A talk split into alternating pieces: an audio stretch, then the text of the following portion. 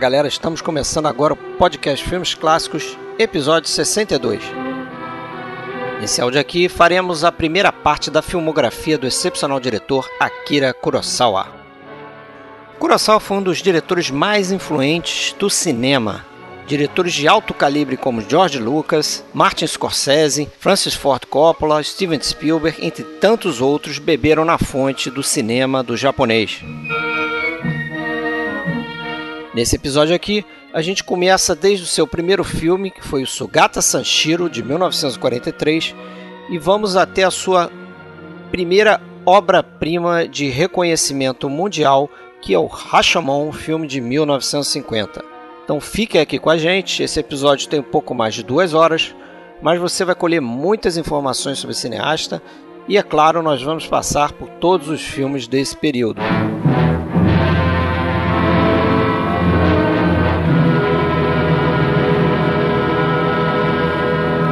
Você quiser saber mais aqui sobre o que a gente anda postando, né, acesse a nossa página oficial www.filmesclassicos.com.br. Lá você encontra os links para as nossas redes sociais. A gente está no Facebook, no Twitter, também na Filmou. E no Facebook a gente tem um grupo que é podcast Filmes Clássicos.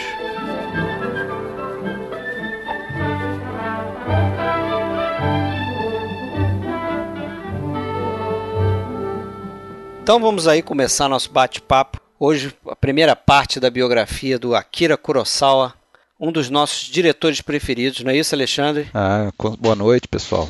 Tudo bom? Uma, um grande prazer fazer esse, essa série de, de podcast sobre o Akira Kurosawa. Já de longa data eu queria fazer, mas é uma é uma responsabilidade, né? Falar de, de tantos filmes bons assim, então. Exige preparo. É, exige preparo, né? Sem dúvida alguma, para mim é um dos diretores né, que eu mais gosto, um dos mais importantes. É, considero que tem aí, no mínimo, metade da filmografia dele são de, de excelentes filmes, filmaços, né, como a gente gosta de falar. E, e, é um dos diretores mais importantes do cinema como um todo, né? não só falando de cinema japonês. É óbvio que dentro do cinema japonês talvez ele seja o mais conhecido até hoje, principalmente no Ocidente.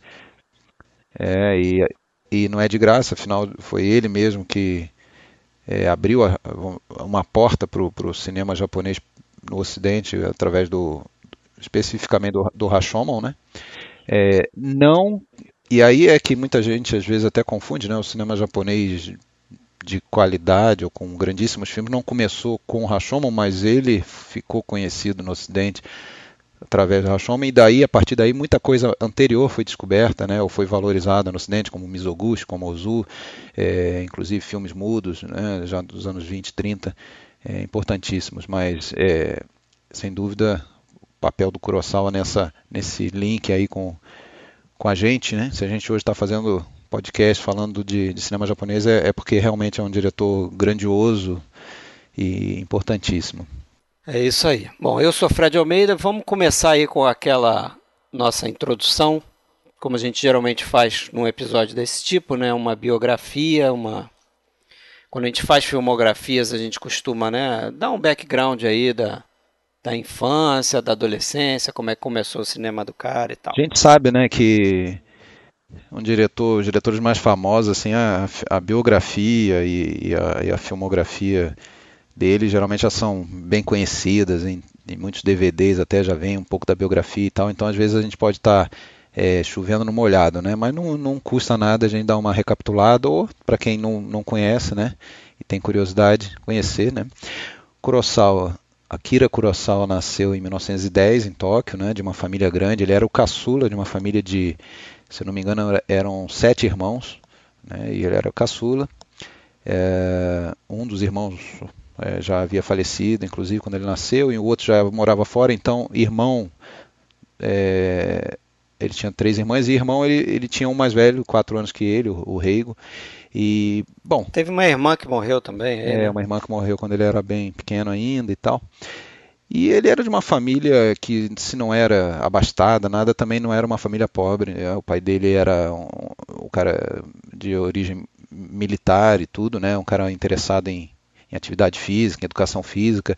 Inclusive, consta que ele foi responsável pela construção da primeira piscina no território japonês e tudo mais. E O Akira sempre gostou também por, conta disso de esportes e tal. O pai dele era um cara até rígido, até por conta desse é, dessa vinculação com, com, com, o militarismo, mas também era um cara que valorizava né, a, a, a cultura, a educação e tudo mais, e, e desde cedo é, costumava levar a família para ver filmes, né?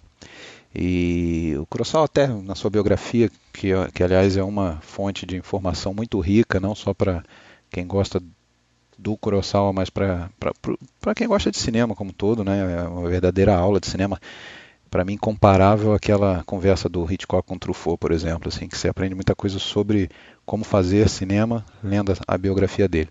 Mas enfim, ele ele tem recordações de filmes que ele viu quando ele era bem jovem, com 10 anos, 11 anos, 12 anos, mas ele próprio diz que não, não, não, não sente que foi aquilo ali que já direcionou ele para gostar de cinema, até porque ele não tinha uma paixão por cinema, nada disso. Ele ia, via os filmes, conhecia. Né? O negócio dele era pintura, né? É, ele se achava meio devagarzão, sim, até depois, anos depois, quando ele viu um, um filme no cinema lá, Forgotten Children, um filme japonês, é, o título em japonês eu vou me me escapar de, de tentar falar, né? Mas ele ele conta na biografia até meio engraçado que ele ficou meio estarrecido porque ele se viu retratado naquelas crianças, até crianças é, com deficiência mental e tudo mais, e ele, ele sempre ficou meio que pensando será que eu era é, eu era meio retardado quando era criança, tal, porque ele, ele era sempre ele era aquele cara que não entendia nada na aula, até os professores faziam bullying com ele e tal, enfim. E mas ele ia levando, ele era meio chorão, né? Uh, isso mudou um pouco quando ele conheceu duas pessoas que ele sempre cita, né? Um professor chamado Tashikawa, que foi um, um cara que, que tinha um apreço pelas artes, incutia aquela coisa do, do, né, do apreço pelas artes e, e, e, a quem o Kurosawa acredita, assim, esse, esse primeiro gosto por leitura, por, é, por pintura e tudo mais. E, e, um amigo de infância, o Ekusa, né? Que mais tarde vai voltar a cruzar com ele, vai ser roteirista de alguns filmes dele e tudo mais. Terminada a primária, ele foi para uma escola militar no segundo grau, né? O, que ele odiou, odiava aquilo ali, né? Mas meio que obrigado. E quando terminou, resolveu ir para a pintura, né? Ele, até influenciado pelo, por esse, irmão mais velho, que a essa altura já, já tinha saído de casa, né? Ele ele, ele tinha um anseio de, de meio que é, se sustentar, né? Uma coisa normal assim de, de qualquer jovem. Ele, ele queria arrumar uma profissão e que, que, pudesse sustentar, não depender mais do pai dele. Ele tentou a pintura, ele gostava, ele era um bom pintor, chegou a ganhar prêmios, né? E, os quadros dele foram levados para exposições assim, nível nacional, tudo mais. Mas isso ali por volta de 1928, 29, assim. Só que quando ele tinha por volta de 18, 19 anos. Só que aí ele, que, que ele aconteceu? Ele percebeu que que aquilo não dava dinheiro. a pintura, apesar dele até ser bom naquilo, ele não ia conseguir viver daquilo. Né? Então ele ficou meio, ele ficou meio à deriva, assim, sem, sem, sem saber o que fazer. Nessa época também teve um grande choque na vida dele, né? Que foi o, justamente esse irmão, o Reigo, que era o, uma, uma grande influência para ele, uma influência positiva e tal, né? E ele, ele tem um outro detalhe que ele trabalhou como Benshi, né, narrador daquele no cinema mudo no Japão tinha a figura do Benshi, que eram narradores, né, pessoas que ficavam é, contando a história do filme, né? E o irmão dele trabalhou nisso, era inclusive era especializado em filmes estrangeiros, né? E até por conta disso o Kurosawa via muitos filmes, ele é, dava muita dica para pro Akira, né, assistir e tal. E ele, ele era muito ligado a esse ele, irmão, né? Ele era muito ligado nesse irmão, é, era o irmão que, que assim, que, que fez ele crescer é, culturalmente, né, em questão de literatura, conversavam muito e sobre visão do mundo, tudo mais. É, ele até dizia, meu irmão era quatro anos mais velho, mas parecia dez anos mais velho que eu, porque eu era meio devagarzão e tal. Só que ele era meio vida louca e tal, saiu de casa, foi morar com uma mulher e tal, e, e depois, quando começou a, a, ameaça né, do cinema falado, ele perdeu o emprego como Benchi, meio que acabou, foi acabando assim a, a profissão, ele entrou em, em, depressão tudo mais e se suicidou. Junto com a namorada, né, inclusive. Foi um duplo suicídio. É, 1932 ou 33, por aí, quando o Kurosawa estava com 22 ou 23 anos. E isso foi um choque muito grande e tal. em seguida, né, alguns anos depois, já em 35 ou 36, nessa de procurar alguma subsistência, uma, uma profissão, ele até conta que ele não tinha, um, até esse momento, um, uma paixão. Ele não pensava em ser cineasta, trabalhar na indústria do cinema. Mas ele viu um anúncio, né? Ele viu um anúncio da Torre. Na época não era Torre ainda, era PCL, né?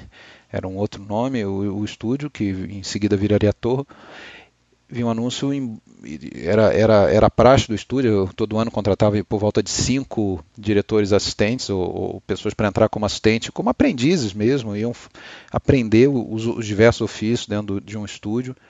E ele foi lá, se candidatou, teve, tinha que escrever lá um, é, sobre um, o que, que, ele achava estava errado no cinema japonês, o que, que podia ser consertado no, nos fundamentos do cinema japonês, e, enfim, eu, ele até fez uma uma coisa meio é, debochada, falou, ah, se há algum problema no fundamento, não tem, não tem como consertar.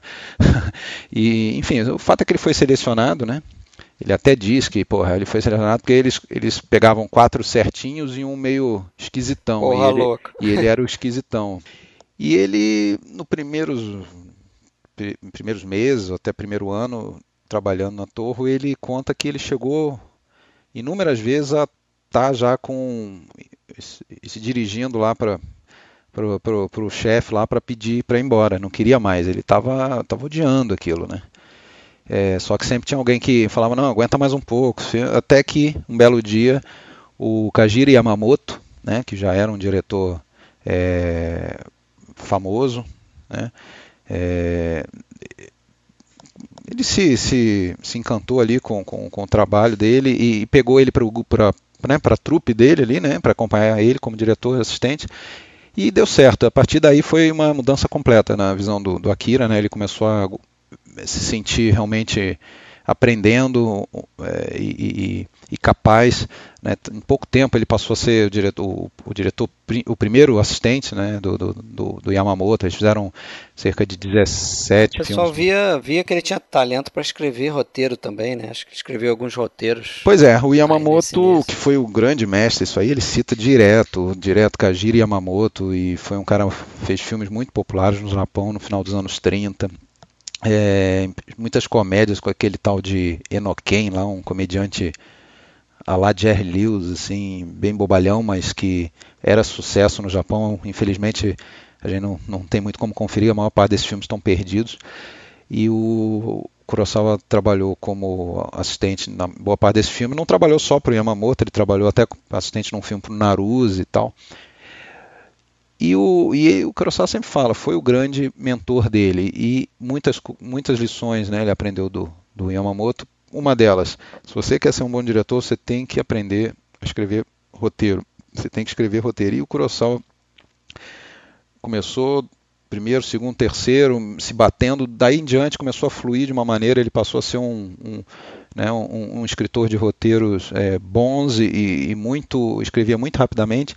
Inclusive é, era uma fonte de renda extra para ele, né, porque como diretor assistente ainda não, né, não, não ganhava tanto assim. E, e, inclusive ele fornecia roteiros para outros estúdios, não só para Torro, né, tinha essa possibilidade. Ele não estava exclusivo para como roteirista da da, da, da Torro, né, e começou a, a, se firmar, foi subindo até que chegou em 41, né, um, um filme chamado uh, Uma, né, em japonês, ou Cavalos, Horses, em, que é um filme difícil de se encontrar. A gente até consegue encontrar ele, mas não sem legendas, então fica muito complicado de assistir, né?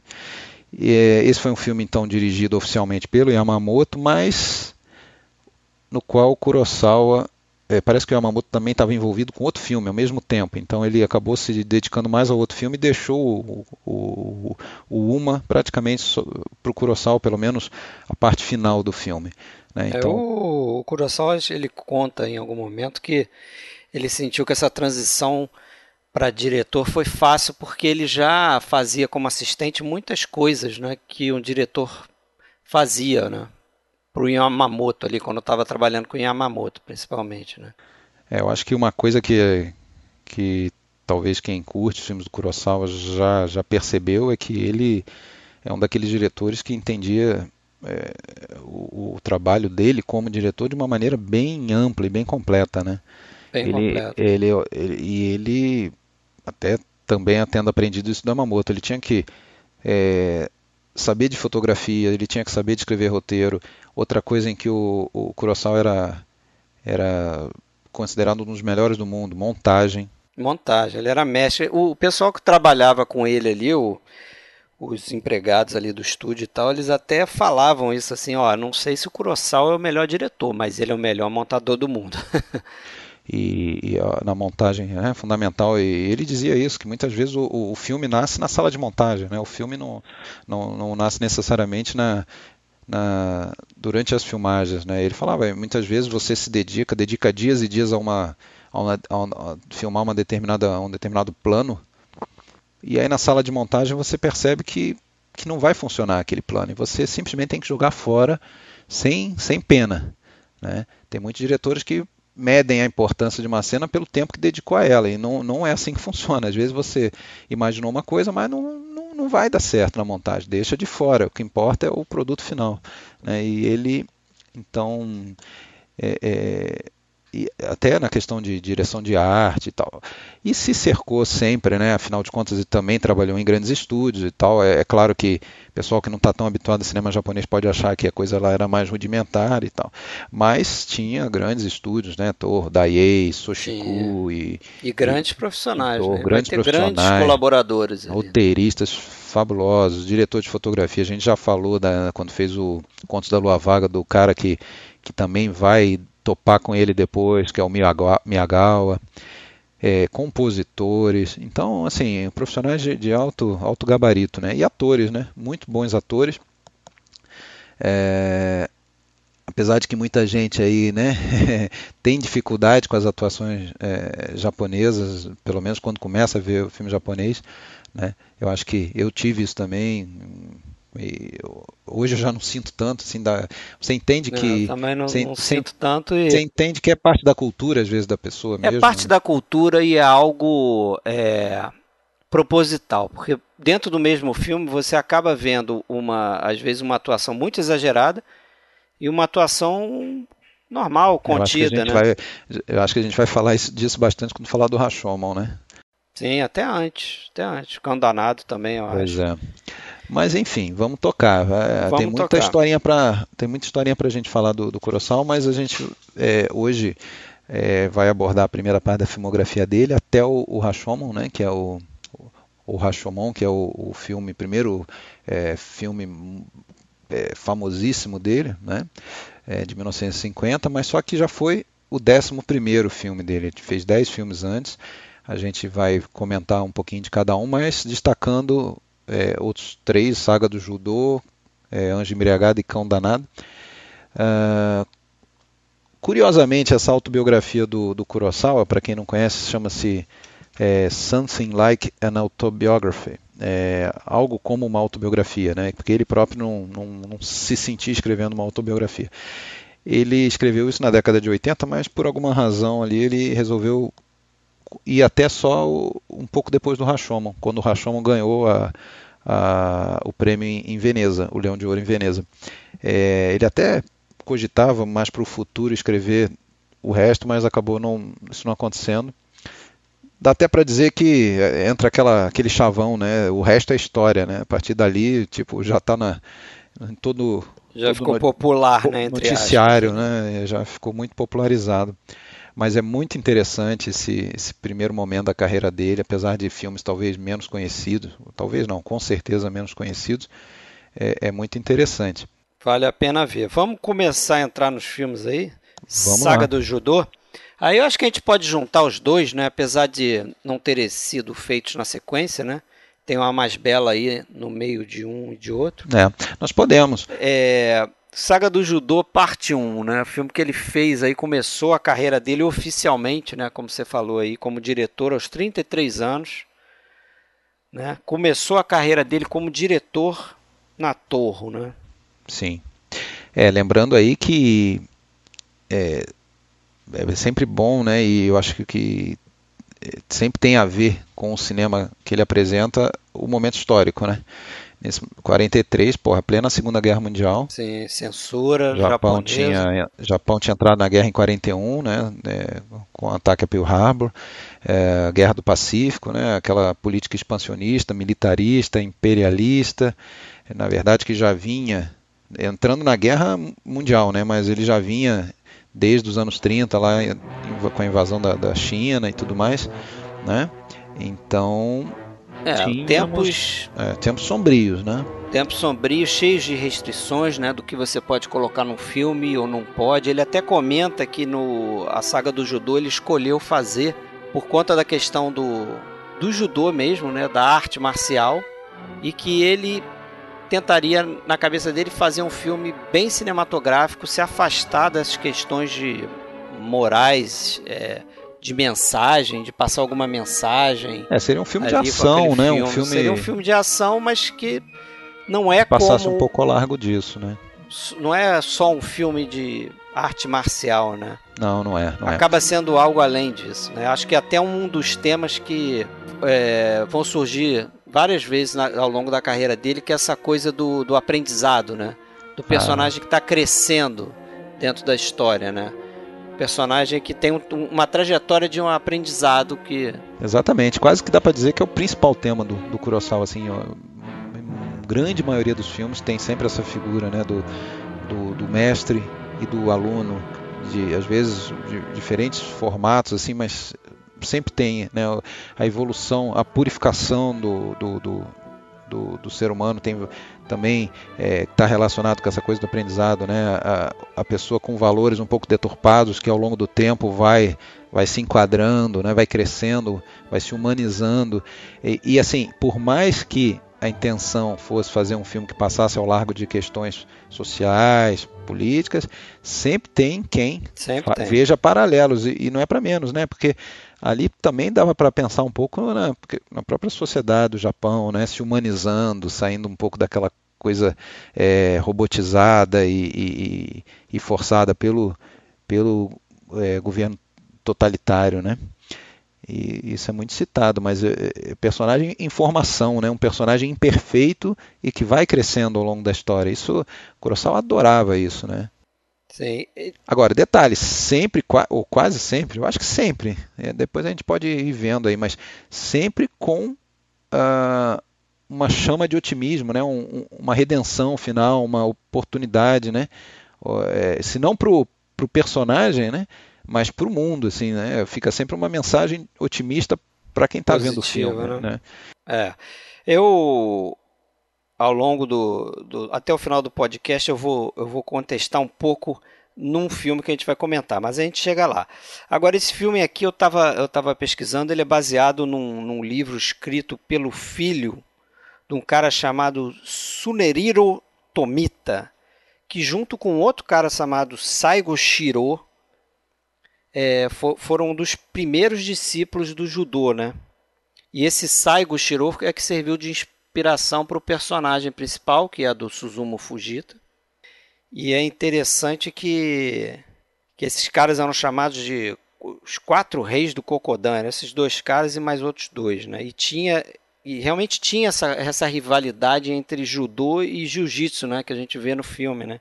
Isso é, inclusive judô é uma dissidência do jiu-jitsu e tal. Essa contraposição, né, do, da, justamente tem a ver também com a questão da, da evolução, porque o bom, eu não entendo muito de arte marcial, não entendo nada assim, então, é, mas é, lendo sobre, né, a gente e vendo o filme a gente percebe que o, o jiu-jitsu ele teria se é, vamos dizer, se denegrido ao longo do tempo, né? Ele passou a ser uma coisa muito violenta, muito afastada daqueles princípios é, básicos, né? E o judô seria um resgate disso, seria uma dissidência buscando resgatar essa essa, essa, essência, essa né? pureza, né? essa essência, exatamente. É, foi e, um cara chamado Kano Jigoro que fundou o judô, né?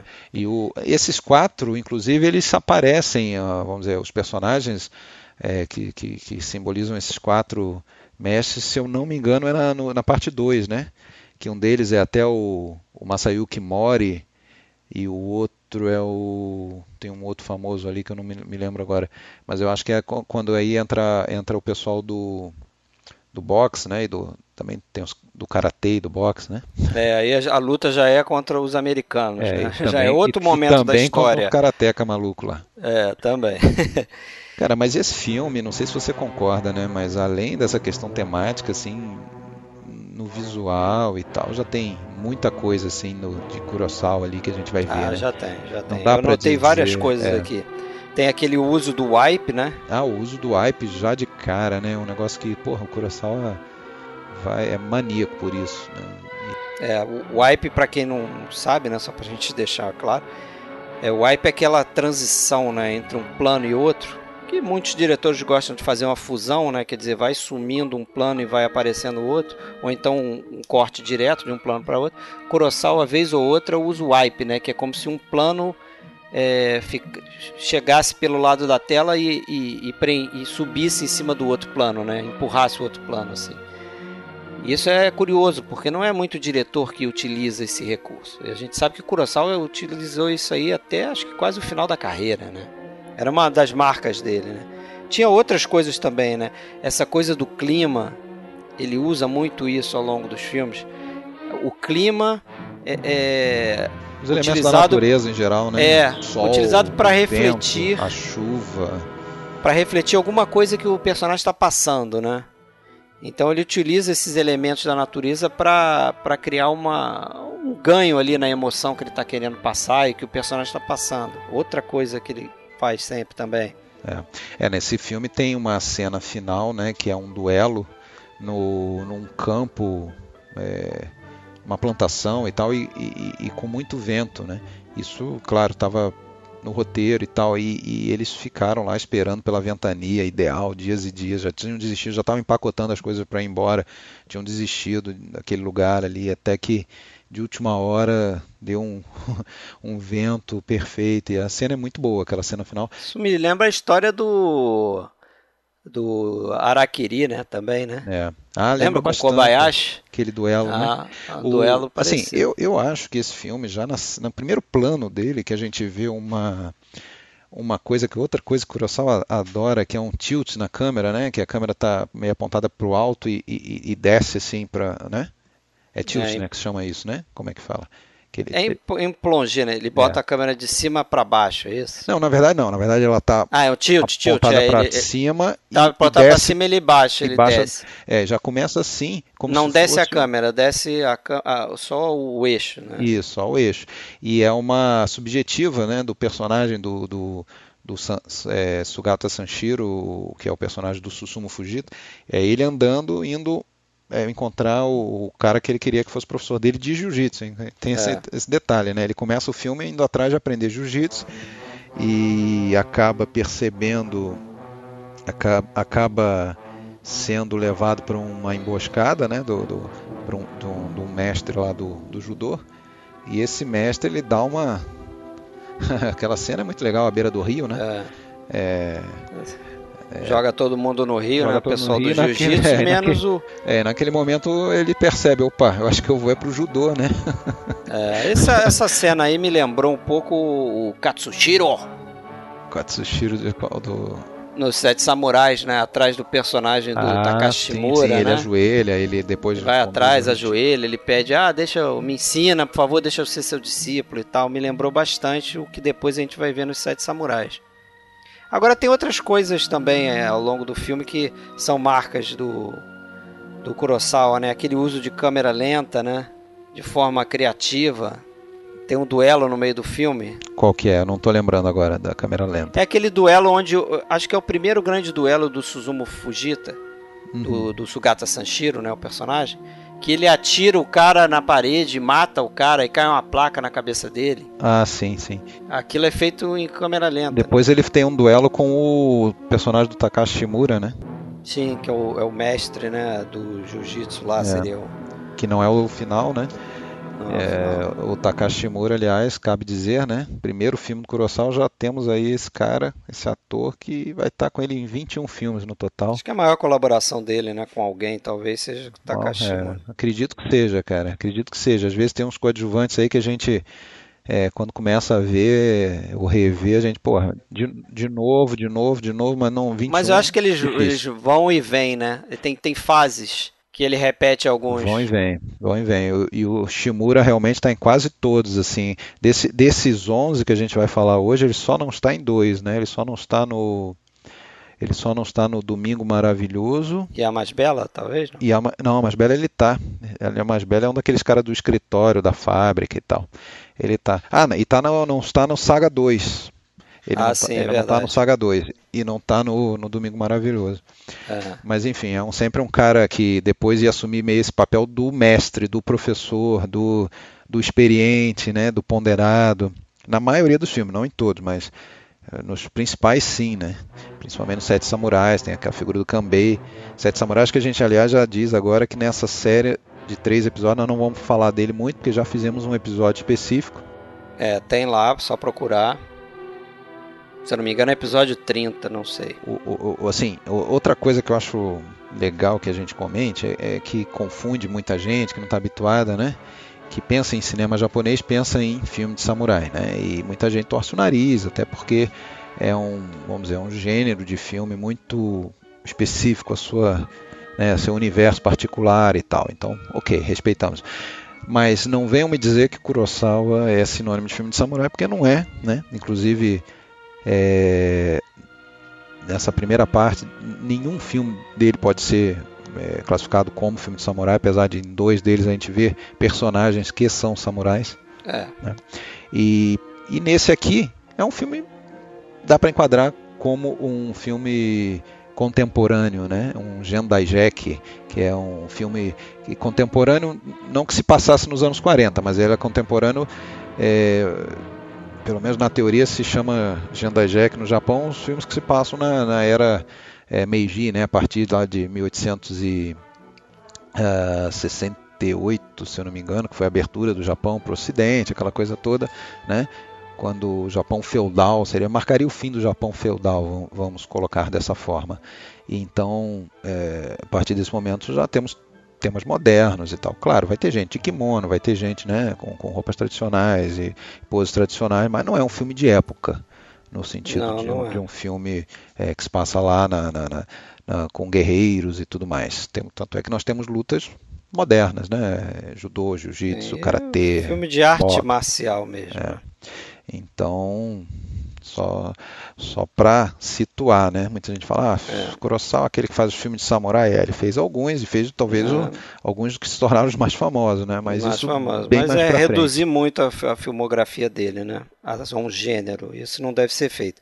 Agora, eu acho que esse filme tem várias ideias é, legais aí, fora essas que a gente vai reconhecer ao longo da filmografia dele.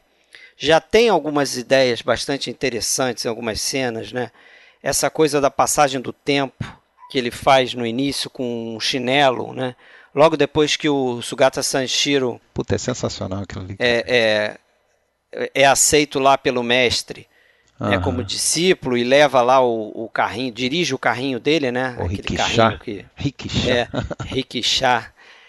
É, aí ele deixa o chinelo para trás, e a gente vai vendo o chinelo, é, uma série de fusões e o chinelo vai meio que se locomovendo, né? Cai num rio, depois aparece numa cerca, não sei o quê. E a gente vai vendo, inclusive, a passagem de estações, uhum. né?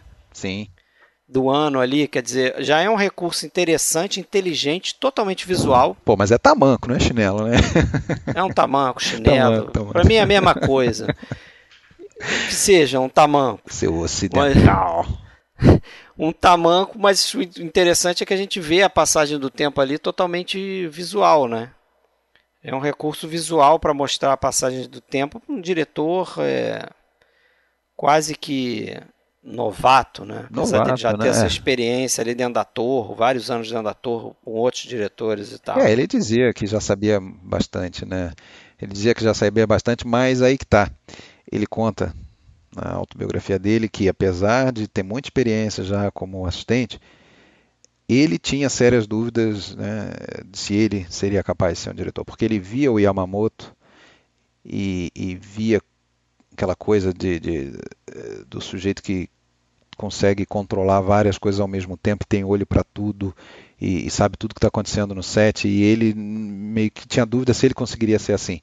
Né? E aí, na primeira cena que ele foi filmar como diretor, apesar de já ter comandado, inclusive, segundas unidades, né? já, ele já tinha atuado como diretor de, em filmagens em que ele era o assistente, mas né, segunda unidade, aquela coisa.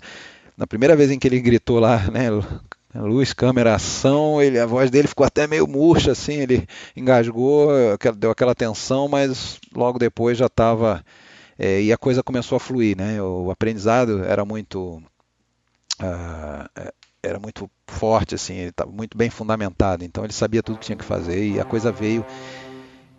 Ele diz que só tem lembranças é, ótimas da filmagem do, do, do, da saga do judô, parte 1. Né? Ele... Parte 2 ele já não quis fazer, né? Parte 2 é. foi algo meio imposto para ele, né? Pelo sucesso da parte 1 e tal. Né? Exato, é. Podemos até já emendar então nessa parte 2, que é de 45, foi na verdade o terceiro filme dele, né? Ele o estúdio é coisa básica, né? Fez sucesso de bilheteria o primeiro filme, pediram para ele fazer uma sequência, ele não queria, ele era contra isso, né? Inclusive ele ele fala que é, é, mesmo, é, quase a mesma coisa que fazer um remake, né? Tipo, é um tema que já estaria esgotado na cabeça dele, né? E ele teria que que, que tirar mais daquilo ali. É um filme bem inferior, né? Eu não prefiro muito mais o primeiro, apesar do que o primeiro também foi sem dúvida, foi picotado, né? Tem 17 minutos aí que a gente não, não vai conseguir assistir porque sumiram. Isso a gente até não falou ainda, né? Mas é é, é, é, é, é, isso que a gente percebe nesse caso. É, a gente percebe que realmente faz falta, né? A gente percebe que está faltando alguma coisa. Saga dos Dor tem bons momentos, boas cenas. Eu acho que é um bom filme bom filme de estreia, né? diretor estreante, mas não é um filmaço. Está faltando alguma coisa ah. e a gente percebe isso. E, e, quando a gente sabe que 18 minutos foram cortados, né? A censura, tudo bem, a gente dá uma aliviada nisso, né? Eu, eu, acho assim. Agora, o Saga do Judô 2, o que encantou ele, a única coisa que encantou ele, que até motivou ele a fazer, apesar de, de não estar tá muito afim, é aquela questão da vingança dos irmãos, né? Porque no, na parte 1 no final ele vence lá um, um mala lá, aquele cara do, do chapéu coco lá, que, do, do, do, cavanhaque, que fica desafiando ele lá, o, o, o Genosuke, acho que é Geno, Genosuke, uma coisa assim. E aí tem dois irmãos dele no outro filme, que são do, do Karatê, né? Tem um que na verdade é o mesmo ator que fazia o Genosuke, né? Que faz o, o outro irmão dele. E o outro é um, um mais novo que usa um, que é meio louco, usa uma peruca. É, sabe qual é que eu estou falando? Parece um personagem lá sim, daquele sim. teatro Kabuki. Mas, aquela... mas, mas, mas não é, é, o mesmo ator que fazia o Genosuke, porque o Genosuke está no parte 2 também. Pois é, né? o, o, ator está na parte 2 fazendo dois papéis. Ele faz o ah, próprio é? Genosuke meio doente, né? Ele fica meio doente ali, não, e, e, e faz o Genzaburo, que é o irmão que seria o, o, o, do meio ali, o segundo mais velho. Sei, sei. Agora, o, o, mais novo de todos é aquele da peruca, parece um personagem do Kabuki lá, teatro tradicional lá. japonês o loucão lá, ele ele aí sim é um outro ator, é um cara até que vai estar em bastante filmes ali desse período, tá no Tigre também, o, o Akituki Kodo, esse cara tá em, tá em vários filmes. E até tem uma história engraçada, né, que ele tava na ele ficava com aquela peruca e, e, e maquiado, né, com a cara meio branca e tal. E eles estavam numa montanha filmando uma, uma, cena e tipo a parte dele acabou assim, ele Kurosawa liberou ele para voltar pro lá para o lugar onde estavam hospedados. E ele com aquela roupa e aquele cabelo, aquela foi descendo a montanha. Daí a pouco é, o pessoal da equipe viu lá um grupo de, de gente, pessoas que estavam indo lá fazer piquenique, alguma coisa assim, estavam subindo a montanha lá longe. Daí a pouco eles repararam que as pessoas meio que se viraram e começaram a correr. Saíram batidos, né? Viram, acharam que era uma assombração, um demônio assombração. da montanha. Enfim. É, sensacional. É, esse filme não tem o, Shimura, mas aí que, tem, aí que tá, tem o Masayuki Mori, né, na primeira parceria com, com Kurosawa, que é o cara que vai ser o marido lá no Samurai, que é morto no Rashomon. E é. tem um outro e tem um outro ator importante que agora eu não estou lembrando quem que é, mas quando eu quando eu vi eu, eu, eu, eu ele estava na é como um dos quatro lá. Ah, é o Miyaguchi lá, o Seiji Miyaguchi que vai fazer o o, o que uso lá no Sete Samurais, aquele o, sei, sei, é. o, o que é o mestre da espada e tal.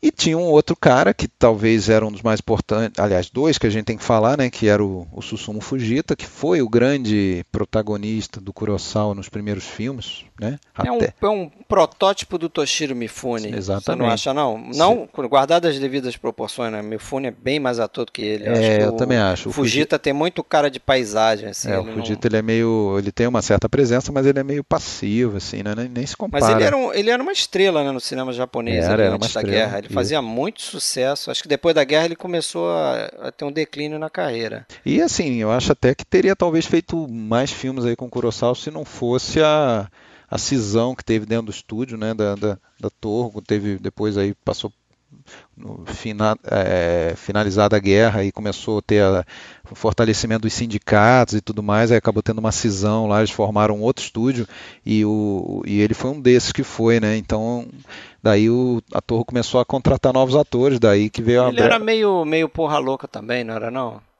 Bebedor. É, diz, é, quando, no Saga do Judô, né, o Kurosawa conta a história que chegou um belo dia lá na, na posada lá, e, na, e, onde ficavam os atores, só tinha uma mulher que dormia lá, que era a mulher do, a, a, do script, a script girl lá, a mulher que, é, que dormia lá naquele mesmo lugar que os homens.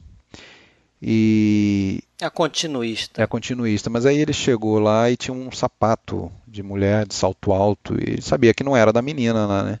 Aí ele perguntou pro dona quem, de quem que é isso? Ah, não, isso é um o seu, o seu Fujita é, chegou meio tarde, né? Estava festejando e voltou trouxe uma mulher para cá, mas, mas eles ficaram em quartos separados, tá?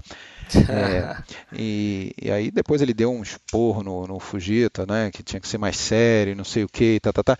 E o que consta é que o, o, o, ele depois usou essa, essa, esse expor, o Fujita ficou muito arrependido, pediu desculpas, ele usou essa, essa vibe aí para aquela cena em que ele pede desculpas para o mestre Ano, né, que, que é o Denjiro Okoshi, né, outro ator importante desses primeiros filmes, e, e como o, o, cara não, não desculpa ele, né, fica fazendo jogo duro, ele pula no ele lago. Pula no poção, né, que é a melhor cena do filme ali, do parte 1, né, isso acontece na parte 1.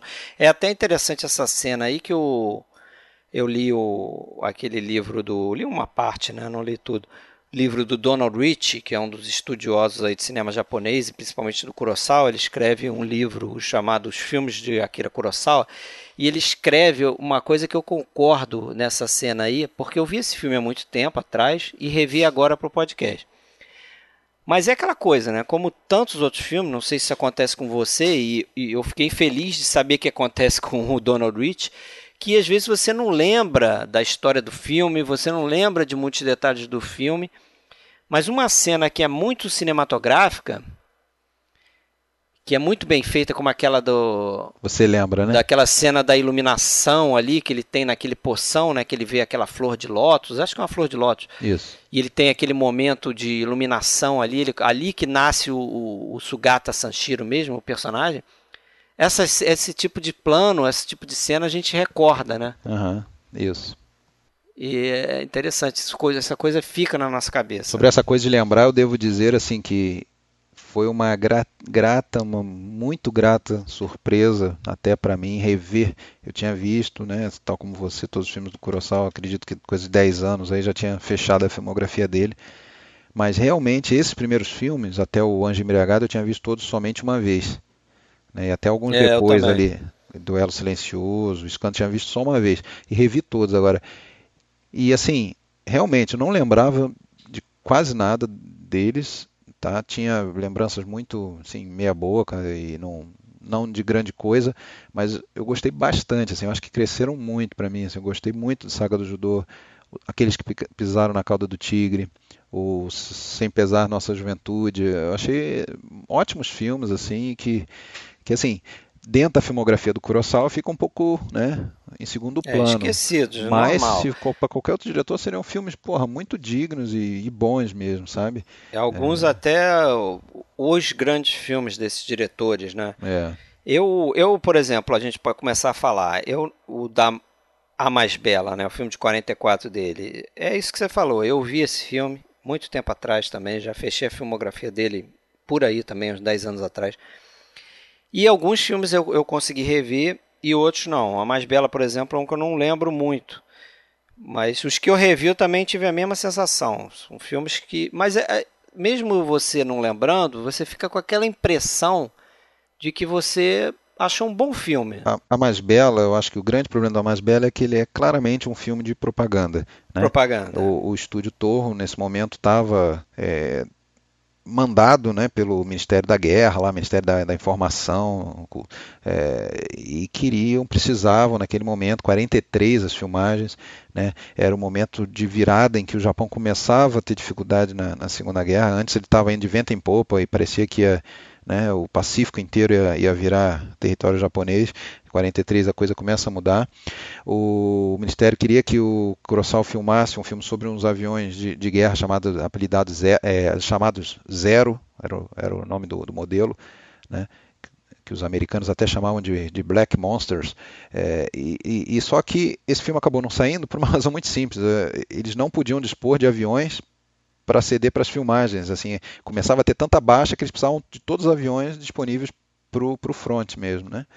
Então esse projeto foi engavetado e o A Mais Bela foi meio que o projeto que substituiu esse Zero, né? Que é um filme que acompanha um grupo de, de trabalhadoras praticamente adolescentes, assim, bem jovens e, e que são voluntários durante a guerra pra, e trabalham numa fábrica de, de lente, de, lente né? de precisão para os armamentos e tal. Então, elas têm aquela coisa né, de saber que do trabalho delas depende, às vezes, a vida do soldado, se ele vai conseguir é, enxergar o alvo a muita distância, não sei o que, tarará, aquela coisa toda. Então, você vê ali clara mensagem né, de, de, de é, para conclamar a população trabalhar no esforço da guerra e tal. Então é um filme nesse sentido, não é um filme, ó, lixo, é, nada disso. Mas apesar, apesar disso, o Kurosawa colocava esse como o filme mais querido dele, porque foi ali que ele começou a namorar uma atriz, né? Chamada Yoko Yaguchi, que virou esposa dele, né? foi casada com ele até falecer, em 1985, ela faleceu. Ela faleceu, tiveram dois filhos, né, Isao e, e o... É, e a... a única esposa dele. É. Agora, uh, o que acontece é o seguinte, a, o elenco quase todo feminino, né, tinha...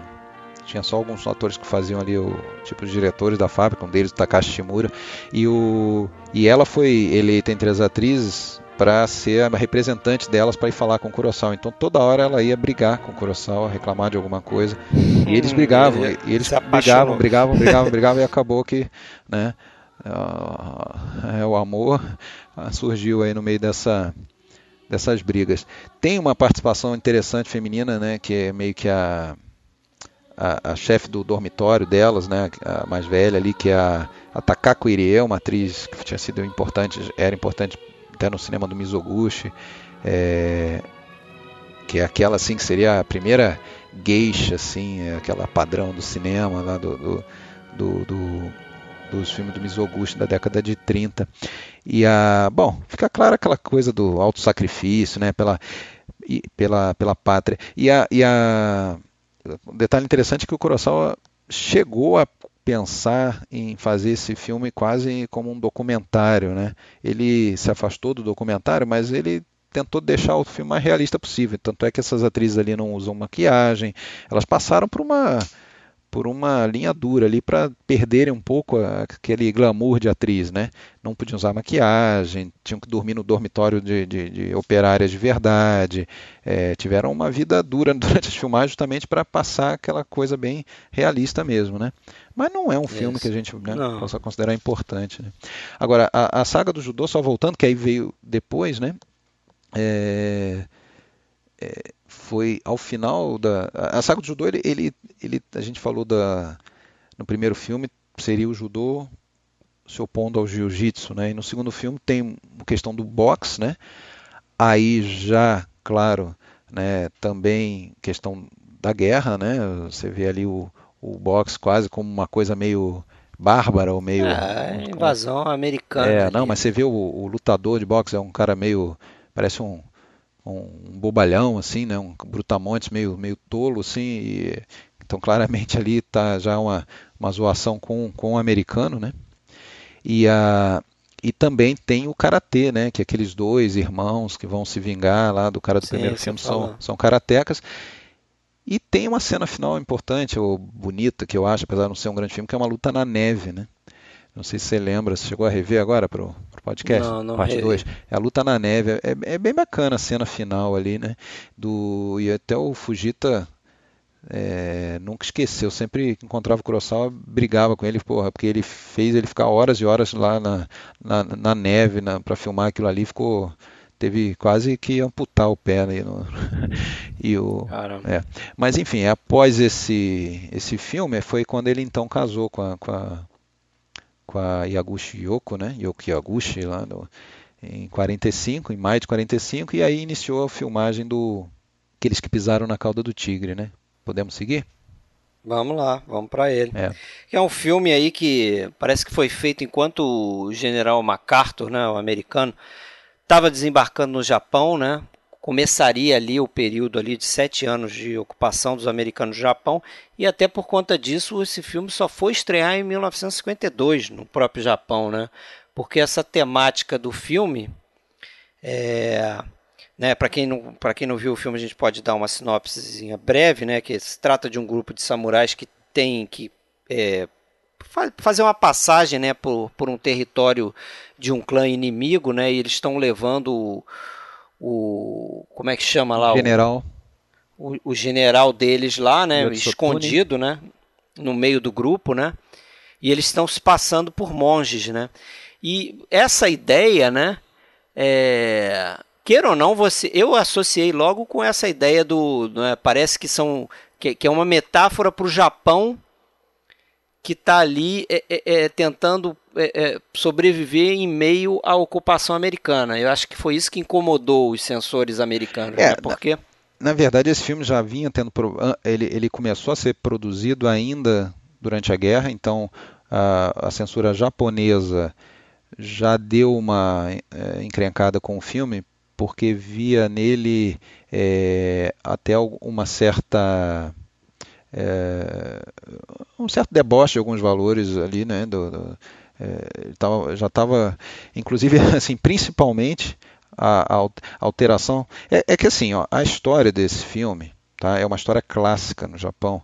Ela é uma história que dá para comparar, por exemplo, no Ocidente com Robin Hood. Que qualquer criança já ouviu falar do Robin Hood. Né? Então, essa história dos homens que pisaram na cauda do tigre é famosíssima no Japão. Né? E você botar um personagem como foi colocado no roteiro, né? Na, na, verdade, essa lenda medieval famosíssima, ela já, já tinha sido base para peças de teatro, né? tanto do kabuki quanto do teatro no, que eram formas de teatro de, de, diversas, né? Mas e, e, o, e, o, roteiro se baseou nessas duas peças, foi meio que uma fusão da, dessas duas peças. Só que com alguns acréscimos, e o principal dele foi botar aquela figura do, do comediante, o Enoken, que, porra, o, o Donald Rich até fala, é, seria algo similar a você fazer Hamlet e colocar o Jerry Lewis num papel, inventar um papel. É, é, é, o ponto fraco do filme para mim, é esse, tipo, um, é quase um bobo da corte ali, né? Ele é o carregador ali, mas fica fazendo piadinha. E aí, apesar de, de a gente ver muita coisa escrita, eu prefiro confiar no que o próprio Kurosawa escreveu na autobiografia dele. Ele fala o seguinte: não, não foi censura por causa da temática. Eles implicaram um pouco, depois o, a ocupação americana, a censura, é, viu um pouco de valores feudais, afinal de contas era um, um, um, um Jidaigeki, né? um filme é, de época. Né? E aí aqui entra aquilo que a gente falou, né? É um filme que tem samurais, mas aí não vê nenhuma luta de espada. Não, não, eles estão até disfarçados o filme todo, de, de monges e tal. Mas o grande problema foi o seguinte: apesar da, já, do Japão já ter perdido a guerra, já ter a ocupação americana, ainda tinha, ainda, ainda estavam funcionando os sensores japoneses. Né? E aí chamaram o filme pronto, chamaram lá o, o Kurosawa porque eles precisavam, para o filme poder ser distribuído, precisava dar um, um, um selo lá no, no filme, né? independentemente da censura da, da americana. Né? A, a, a, os japoneses precisavam liberar o filme. E aí chamaram o Kurosawa, viram o filme, é, e chamaram o Kurosawa e começaram a malhar, falar, pá, é isso aí que eu, que eu, acabei de falar, como é que, porra, uma peça tradicional, começa é, um deboche, um assinte, botar um personagem cômico, não tem nada a ver, não sei o quê. O Kurosawa ficou puto da vida, né, porque ele também era meio estourado, não era de, de levar desaforo para casa. é, ele, ele virou e falou assim: olha, o negócio é o seguinte. Uh, se uma pessoa. É, que o cara falou: ah, esse filme é insignificante. Esse filme é, aí ele explicou, não, ele falou, olha, eu acho que não tem problema botar um comediante, porque um comediante faz comédia, isso é dele e tal, isso não interfere na peça. Aí o cara meio que ficou sem saber o que falar, mas falou, tá, tudo bem, mas de qualquer forma vai ser um filme insignificante. É um filme que não. não, não, não... Aí ele, o Kurosawa virou pro cara e falou assim: olha, o negócio é o seguinte, quando uma pessoa insignificante fala que um filme meu é insignificante, isso para mim não quer dizer nada. Ele foi embora. E aí simplesmente os caras não deram o selo, só de pirraça, não deram o tal do selo para ele. E, e, então o filme não passou, foi engavetado. Não foi porque o filme era é, censura americana, foi, foi, basicamente, tanto é que três anos depois, o, o chefe lá do, do setor americano viu o filme. Então é uma coincidência, porque o. É. Se ele, foi, se ele foi exibido só em 52, foi quando exatamente acabou a censura, acabou a ocupação americana, né? Então, é, ele fala até que três anos depois já tinha sido liberado o, o, o censor americano viu o filme que não tinha nem chegado a ver antes, porque não, não tinha nem saído do, do lado japonês para passar para os americanos. Ele, ele, o, o filme pronto, né? Ele já teria liberado. Mas enfim, o fato é que o filme ficou engavetado, só foi visto em 52. Eu acho até um filme é, legalzinho, sabe? É um filme que foi bem barato, foi feito todo em estúdio, apenas algumas cenas externas na numa floresta que era do lado lá do estúdio, então foi um filme barato e tal. É, tem um negócio que eu acho interessante, a gente sempre fala, né, do, o pessoal sempre comenta do, do Rashomon, que foi a primeira vez que se filmou o Sol e tal, e, e, e talvez seja mais. Pô, quando a gente revê esses filmes todos, a gente percebe que ele já estava ameaçando fazer isso há muito tempo. No próprio. Ah, faz, os que pisaram no na Cão Danado ele faz. Cão Danado, exatamente. No Cão Danado ele filma o sol, porra. A diferença é que ele filma o sol e tem uma. É, embaixo num, num telhado de palha, um negócio assim. Mas um telhado de palha com. com, com é, com um espaço bem grande, dá para ver o sol perfeitamente. E nesse também, ele filma a copa das árvores e tem um sol lá. Então, não é, é uma... Mas de qualquer forma, a ideia é dele, né? Ideia, talvez. É, exatamente. Foi um é. dos primeiros, né? Pode não ter sido no Rashomon. Rashomon talvez tenha exposto isso pro, pro Ocidente. É, para mim, isso tem a ver com essa coisa do, do clima, do tempo, da natureza sempre presente, né? É, é, natural que ele tente é, apontar a câmera para o sol, né? É, exatamente. Mas vamos passar aí pro, pro outro filme que ele fez, que é o tal do filme Perdido, né? Aqueles que fazem o amanhã. Ah, cara, isso aí eu não sei nem o que comentar, porque nem ele fala sobre esse filme. Esse filme não é, existe Ele mesmo na não considera, dele. né? Como parte da filmografia dele. É um filme que, de novo, ele foi forçado a fazer, né? Apesar de ter co-dirigido aí com o Yamamoto e com outro diretor, né? E tem, a, e tem vários atores aí tradicionais dele, tem o Shimura, tem a Setsuko Hara, se eu não me engano. Ah, não, não, não é a Setsuko Não, Hara. tem a Hideko Takamine, É a Takamine, né? eu confundi, a Hideko Takamine. A Takamine que é uma atriz que trabalhou muito com o Naruse, né, depois. Ah, a Takamine ser... é um, era um negócio de louco, cara. Ela começou criança ainda. Ela com, sei lá, com é. 30 anos já era uma veteraníssima no, no cavalos lá. Ela vai ter um papel importante, né? Porque ela ajuda a descobrir um dos maiores é. atores do cinema japonês. A gente vai contar essa história daqui a pouco. Ah, tem uma, tem uma outra história interessante aí para os cinéfilos, né? No, no, no set de pisaram cauda no tigre lá, o Kurosawa até ficava incomodado, porque justamente como estava aquela coisa da, da, ocupação, toda hora chegavam militares americanos para visitar o set, né? E faziam, e como eram um jidaigeki, né? Aquela coisa dos trajes, dos kimonos, das espadas, ficavam brincando com a espada, ficavam... É, né? tirar foto. É, tirar foto. E o, e o Kurosawa até meio que se afastava nessa hora. E aí, uma hora chegou um grupo lá de, de, mais velhos, assim, pareciam generais, sei lá e tal. E depois ele foi informado que naquele grupo lá estava o senhor John Ford. Sabe disso? Puts. Não? não. Só anos depois ele encontrou John Ford num, num evento e tal, quando ele já era bem mais famoso. E o John Ford comentou com ele que teve lá no set daquele filme. É, e ele lamentou não saber na época, mas é interessantíssimo isso aí. Legal. Mas vamos lá, vamos seguir. Sexto filme, não, quinto filme dele, né? Nenhum pesar pela nossa juventude? Tem dezenas de títulos diferentes esse filme, né? Essa que é a verdade, assim, é sem arrependimento por nossa juventude. Recentemente a Versátil lançou ele numa caixa do de cinco filmes do Kurosawa como Juventude sem arrependimento. Quer dizer, tem uma brincam com o nome do brincam filme. com o nome do filme. Eu gosto, cara. Eu acho um filme um bom você reviu agora não? Não, eu não lembro pouco dele. Eu lembro tem umas coisas interessantes, né, que me lembraram de novo os Sete Samurais, né? Tem tem um plano lá dos jovens correndo, né, na floresta, não é isso? É esse, exatamente. Esse, esse, filme começa, é, ele é um filme uma saga, né, que se passa em quatro ou cinco períodos diferentes. Ele começa em 33, quando o Japão tinha acabado de, de invadir a Manchúria, na China, então, é, foi aquela época em que o país estava entrando naquela, naquele período do militarismo, do, da censura e tudo mais. E o filme acompanha um grupo de, de jovens universitários da Universidade de Kyoto, né, que era importantíssimo, um centro da, da cultura e libertário e tudo mais, e tinha um professor, né, isso, na verdade, foi baseado num, num, fato real. Um professor daquela época, lá dos anos 30, que tinha sido é, acusado e condenado por se opor ao regime, né? E um aluno, inclusive, que também que foi, acabou sendo morto e tal. Isso acontece nesse filme, né? O personagem principal é, masculino é o do, do Susumu Fujita, que é um aluno, né? Que é o, o Noji. E tem o professor, que é o Denjiro Koshi, que é um, um professor até que não... É, e, e, aí entra aquela coisa da evolução, né? É um professor que ele está meio alheio a estudo, ele não acredita muito em, em movimento libertário. O, o, aluno tenta puxar ele, mas ele e no final ele acaba vendo que a, o quanto que ele estava errado, achando que aquele totalitarismo não ia dominar a vida deles, tal.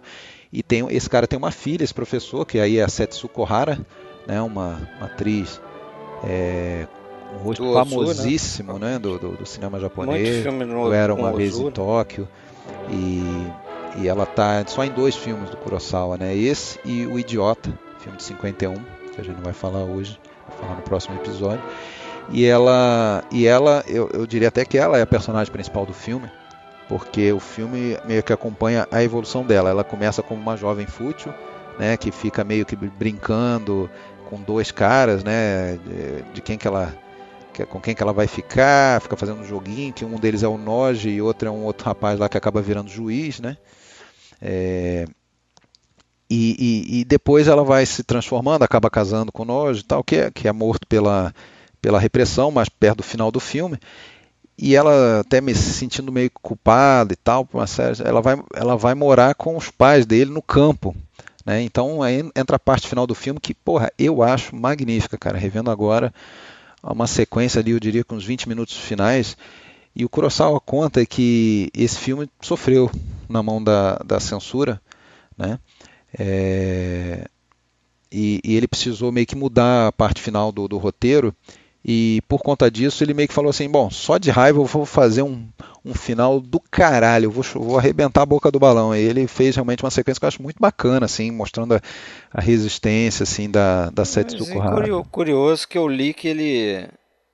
Nesse filme aqui ele teria sentido pela primeira vez o benefício de estar sob a censura americana. É, não, exatamente. É, porque inclusive a, a censura japonesa não estimulava que se fizessem filmes sobre a juventude do Japão, né? Sim, sim. Não, então o... você vê que não tem muitos filmes com essa temática e nesse aqui é esse. É esse é, o, esse é o né? primeiro filme é, do pós-guerra, dá para dizer assim. E realmente é, essa temática da democracia, da, da luta pela liberdade, era tudo que os ocupantes americanos queriam. Né? Eles queriam democratizar o país. A primeira parte da ocupação, o foco era em democratizar, é, des, desarmar o país, tudo mais. Depois, um pouquinho mais para frente, passou a ser mais um, o perigo comunista e tal que estava rondando. Mas nesse momento ainda era sobre isso.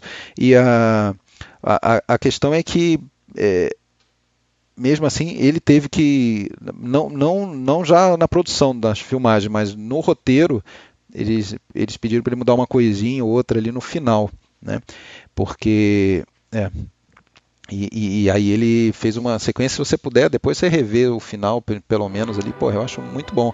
Ah, pretendo rever esse filme. É, só que aí, o que que acontece, cara? Esse, eu acho algo que, que é muito falado até hoje sobre o Kurosawa. Ah, muita gente tenta diminuir um pouco o cinema dele, dizendo que ele era um cara muito ocidentalizado. Isso começou exatamente nesse filme, justamente por isso. O Kurosawa até reconhece que ele foi um cara que não foi para a guerra, né, ele não foi para a guerra, ele continuou trabalhando, mas com aquelas restrições, e ele sempre tentava contornar, evitar confronto. né? Eles, é como a gente falou do Saga do Judô, eles já buscavam um tema que não ia tentar né, bater de frente, ele sempre tentava contornar. E isso, de certa forma, criou alguma, alguns críticos, né? Um deles se chamou Nagizo Oshima, que, que, com esse filme aí de 46, o, o Sem, Sem Pesar pela Nossa Juventude, acusou, foi um dos que mais é, acusou o Kurosawa de estar de, de, de tá muito vendido para os americanos, aquela coisa toda, né? Então acho que muito daí que surgiu essa coisa dele ser ocidentalizado. É, mas assim, eu acho que ele estava retratando a época, né? Eu acho que ele estava retratando o que estava acontecendo, porra. Né? Depois eu, Ah, sim, ele estava. E eu acho que o, o cinema dele é mais ocidentalizado, talvez em termos de forma. De forma do que de conteúdo. Do que, do que conteúdo, Exatamente. né? Até pela, pela, por essa, esse background que você falou, ele. ele cresceu assistindo os grandes diretores americanos, John Ford, Howard Hawks, literatura russa, dele, né? literatura né? europeia, francesa, russa, Shakespeare. É, então, acho também meio pegam no pé dele. Agora, eu acho que uma coisa bastante importante nesse filme aí, é, fora o filme em si, a história, o roteiro, o que acontece dentro do filme, é a, é a primeira colaboração dele com o Asakazu Nakai, né, que vai ser um, o, o primeiro grande é, diretor de fotografia dele, né? Colaborou com ele, inclusive mais para frente também, em 12 filmes, tem 12 filmes fotografando por Kurosawa, inclusive Sete Samurais, que a gente já comentou aqui, o Han, que ele foi indicado para o Oscar de direção de fotografia e tudo mais, né? Então, o cara que vai voltar aqui em outros filmes que a gente vai comentar mais a fundo, né? É. Esse, esse filme até também, outra coisa interessante dele é que ele é um dos poucos filmes em que é, tem uma personagem feminina que domina o filme, né? Que é o caso da Setsuko Hara. Normalmente os filmes do Kurosawa são, são sobre homens, né? As personagens femininas são são secundárias, bem diferente do cinema do Mizoguchi, que a gente sabe, né? Um dia a gente vai fazer podcast sobre isso, se Deus quiser, é, que é um cineasta da mulher, né? Basicamente. É. Agora, uma, uma cena outra cena legal desse filme, cara, mas no início, justamente eu acho que é essa que você lembra, os alunos estão fazendo piquenique num, numa floresta, sobem um morro e, e aí eles são porta-voz do Kurosawa, né? Porque eles falam, ah, como é bonita a nossa terra, é, olha o vento, o sol, as árvores, é, a chuva. Enfim, eles exaltam a beleza do Japão, aquela coisa e tal. É, e olha lá, dá para ver a universidade, a nossa universidade lá embaixo. Ó, oh, tem um lá que começa a declamar um, um hino assim, ah, o templo da liberdade. E, e o cara é interrompido por uma rajada de metralhadora que ali perto estão perseguindo e matando alguém e tal. Porra, isso é bem assim, é uma cena marcante assim, né? E, e, meio que resume o tema do filme, né?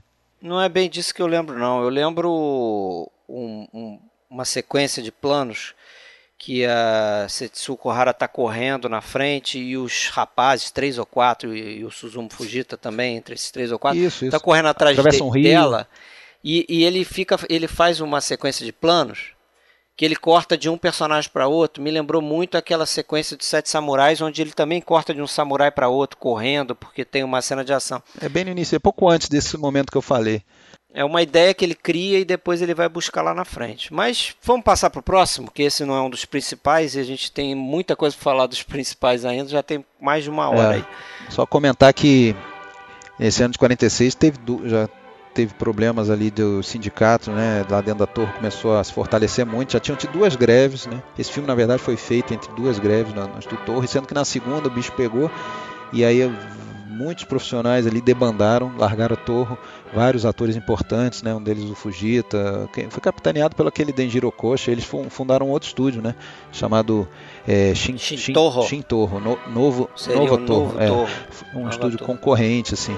E, e por isso que o filme Seguindo Kurosawa, é, a gente nota claramente assim a falta do, do, de rostos conhecidos, né? Um filme com atores bem diferentes, assim, do que a gente estava habituado. Então, o, o acho que esse filme vale citar a, atriz, né, que é a, a Chieko Naka, Nakakita, que está muito bem, assim. É um filme, lembra bastante filmes do Capra, filmes do... É, dizem que o Kurosawa se baseou no filme do D.W. Griffith, né, chamado A Vida Não É Maravilhosa, um filme de 24 que ele teria visto, né. Tem uma ideia semelhante, só que é uma questão de família de refugiados e tal, né? Porque parece que o filme se passa numa tarde de domingo, né? Um Isso, casal sem grana domingo, e tal. Exatamente. Passa um dia de domingo, né? Aí nesse, nesse filme vai, vai já tem uma coisa que depois vai estar tá muito marcante nos dois principais aí que a gente vai falar em seguida, Anjo Embriagado e Cão Danado, que é mostrar Tóquio dos bombardeios, né, a Tóquio devastada da, da Segunda Guerra. Então, é, a pobreza, né, as pessoas passando muita dificuldade. Foi um momento curto, mas foi um momento marcante ali né, nesse pós-guerra, porque o Japão se recuperou até bem rapidamente, assim. Mas nesse momento, desemprego e tal, e, e então o casal só tem o domingo, se encontram e não tem praticamente nenhum dinheiro, não tem muito o que fazer.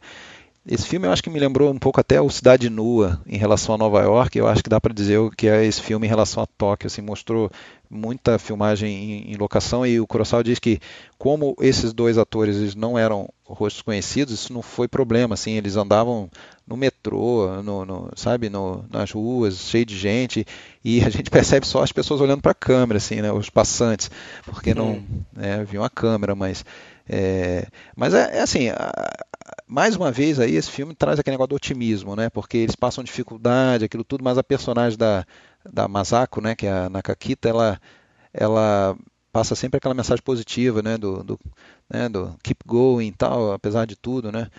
E é, é o tema da, do crescimento, né? O cara é, um, é totalmente é, deprimido lá e, e, ela vai levantando a bola dele, assim, né? E até tem um, negócio do cigarro, da guimba do cigarro no chão, né? Que no, na primeira cena do filme o cara vê a guimba lá e tal, e, vai lá e pega, né? Lembra até o, o Bogart lá no Tesouro do Serra Madre, na pior. E no final do filme se repete aquilo, mas não mudou nada a vida dele. Ele continua ganhando a mesma miséria e tal, mas ele já está com uma alma diferente. Então ele olha uma outra guimba lá e pisa nela, tipo, ah, uma coisa até bem, bem simples assim, né? Mas é aquela coisa do o, o otimismo vence no final, né? E esse filme outra coisa interessante é que ele escreveu, ele teve o prazer de, de, reencontrar depois de mais de 20 anos o tal do Uekusa, foi um amigo de infância dele, né? E esse cara tinha virado roteirista. na verdade tinha tentado ser ator, não deu certo, e ele virou escritor. Então ele escreveu o roteiro junto com o Ecusa para esse filme Domingo Maravilhoso, né?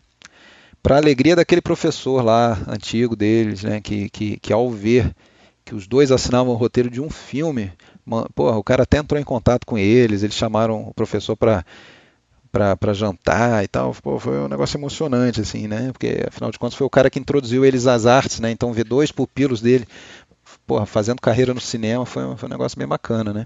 Isso aí. Anjo Embriagado, 1948. Esse, aí sim, começa. Esse é o primeiro, primeiro grande filme dele mesmo, né? Acho que é o. Ele, acho que ele chega a falar isso, né? Que é o, é o primeiro filme que ele sentiu que ele co conseguiu colocar a marca dele mesmo, né? É. Se expressar da forma como ele queria ali. Apesar de que teve também interferência de censura, né? Vamos falar a verdade. Teve, teve. A começar pelo título, né? Eles achavam uma blasfêmia. Esse um anjo alcoólatra, como assim? Anjo embriagado. Queriam mudar o nome do título, mas Kurosawa bateu o pé. A primeira ideia era ser um vício em morfina do, do, do protagonista, né?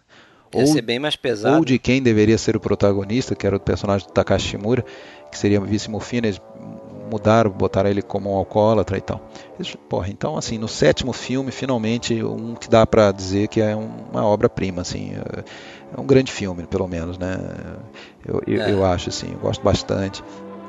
É um filme de gangster, tem, quer dizer, não é um filme de gangster, mas tem um personagem que é um gangster, é, um yakuza, né, no caso, e ele visualmente passa para nós a ideia da, da Tóquio decadente, até é um choque, né, quando as pessoas que não, não estão muito habituadas, né, pensam só em, em filme histórico, né, Jidaigeki e tal, filme com samurai, você vê uma uma cidade moderna com um cara vestido como um gangster americano, é, o, o, o, dance hall, né, com, com, as mulheres, as prostitutas e tudo mais, Sim, totalmente tem cena lá com o Jungle Bug lá, né, com a música que o Kurosawa compôs, mas que é americanizada e tal.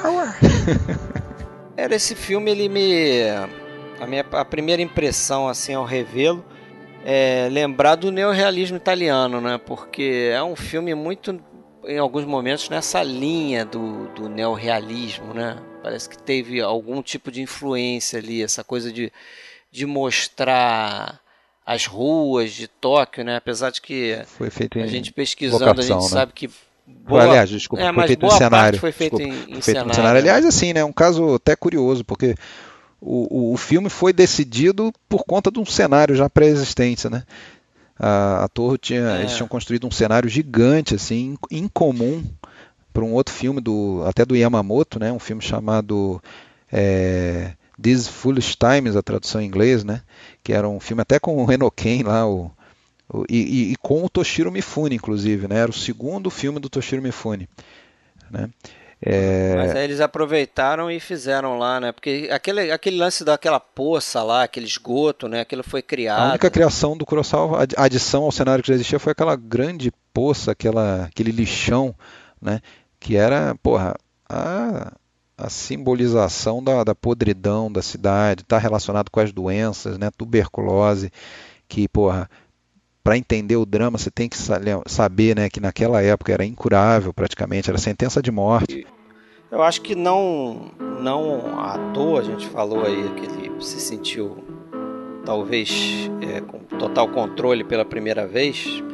É, não à toa esse filme tem grandes colaboradores. Né? Você falou da direção de arte. É a primeira vez que ele colabora com o diretor de arte depois que vai fazer vários filmes com ele, que é o Takashi Matsuyama. Né? A primeira vez que ele colabora com o Toshiro Mifune. E com o Hayasaka, né, o compositor, e o, que viraria o melhor amigo Fumio dele. Hayasaka, né? Viraria melhor amigo dele, curiosamente, né, morreria jovem assim, logo depois dos Sete Samurais, de tuberculose, é. né? Que era um problema sério, assim, era um problema sério mesmo. E o e outra coisa é que esse filme também ele escreveu o roteiro dele com o Ekusa, né, aquele amigão de, de infância, que foi essas duas vezes que eles escreveram juntos, Domingo Maravilhoso e nesse aqui, né? E, e, e o, na verdade os dois eles estavam é, criando os personagens. Aliás, o Kurosawa sempre deu muito valor à questão da, da criação de personagens, né? Porque ele dizia que até uma história poderia ser boa, a história, mas se você tivesse personagens fracos, não ia dar em nada.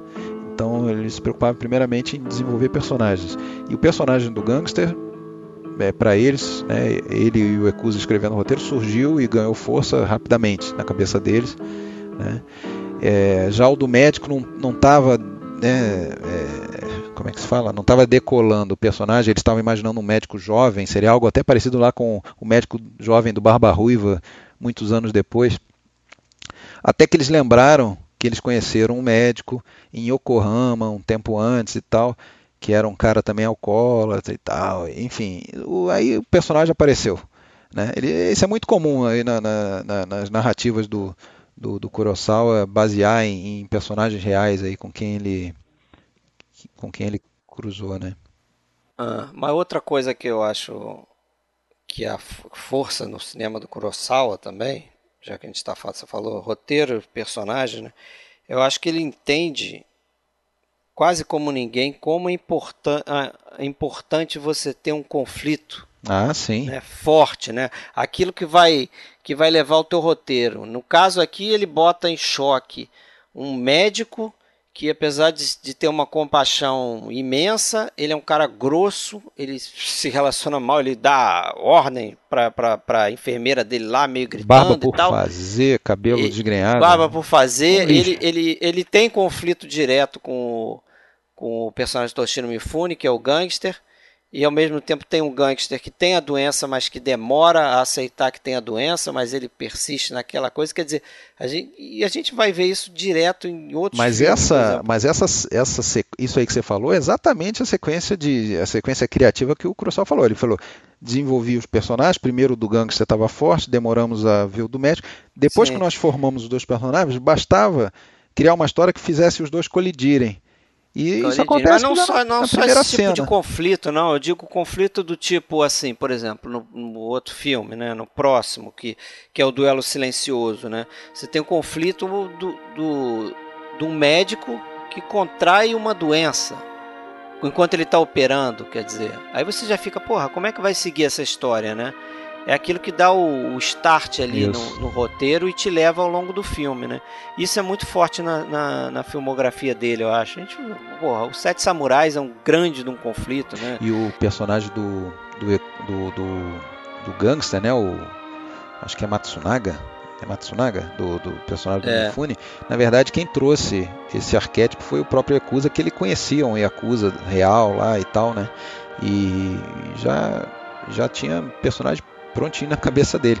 Só que depois até das filmagens eles meio que brigaram assim o Kurosawa e o, e o justamente por causa disso, porque o, o era mais dessa linha de relativizar, falar não, o cara é assim, o cara é um criminoso, mas é porque a sociedade, os tempos modernos, é, o pós-guerra, tá, tinha peninha, né? Do, do, já o Kurosawa pô, falou não, pô, eu entendo, mas cara, é, o crime tem que ser combatido, então ele é, isso até gerou ali uma pequena divergência quanto a como terminaria o filme, né? O Kurosawa fazia questão que o, que o filme terminasse mal para o Matsunaga nesse caso, né? A esperança está no filme, mas a esperança daquela menina que se recupera, né?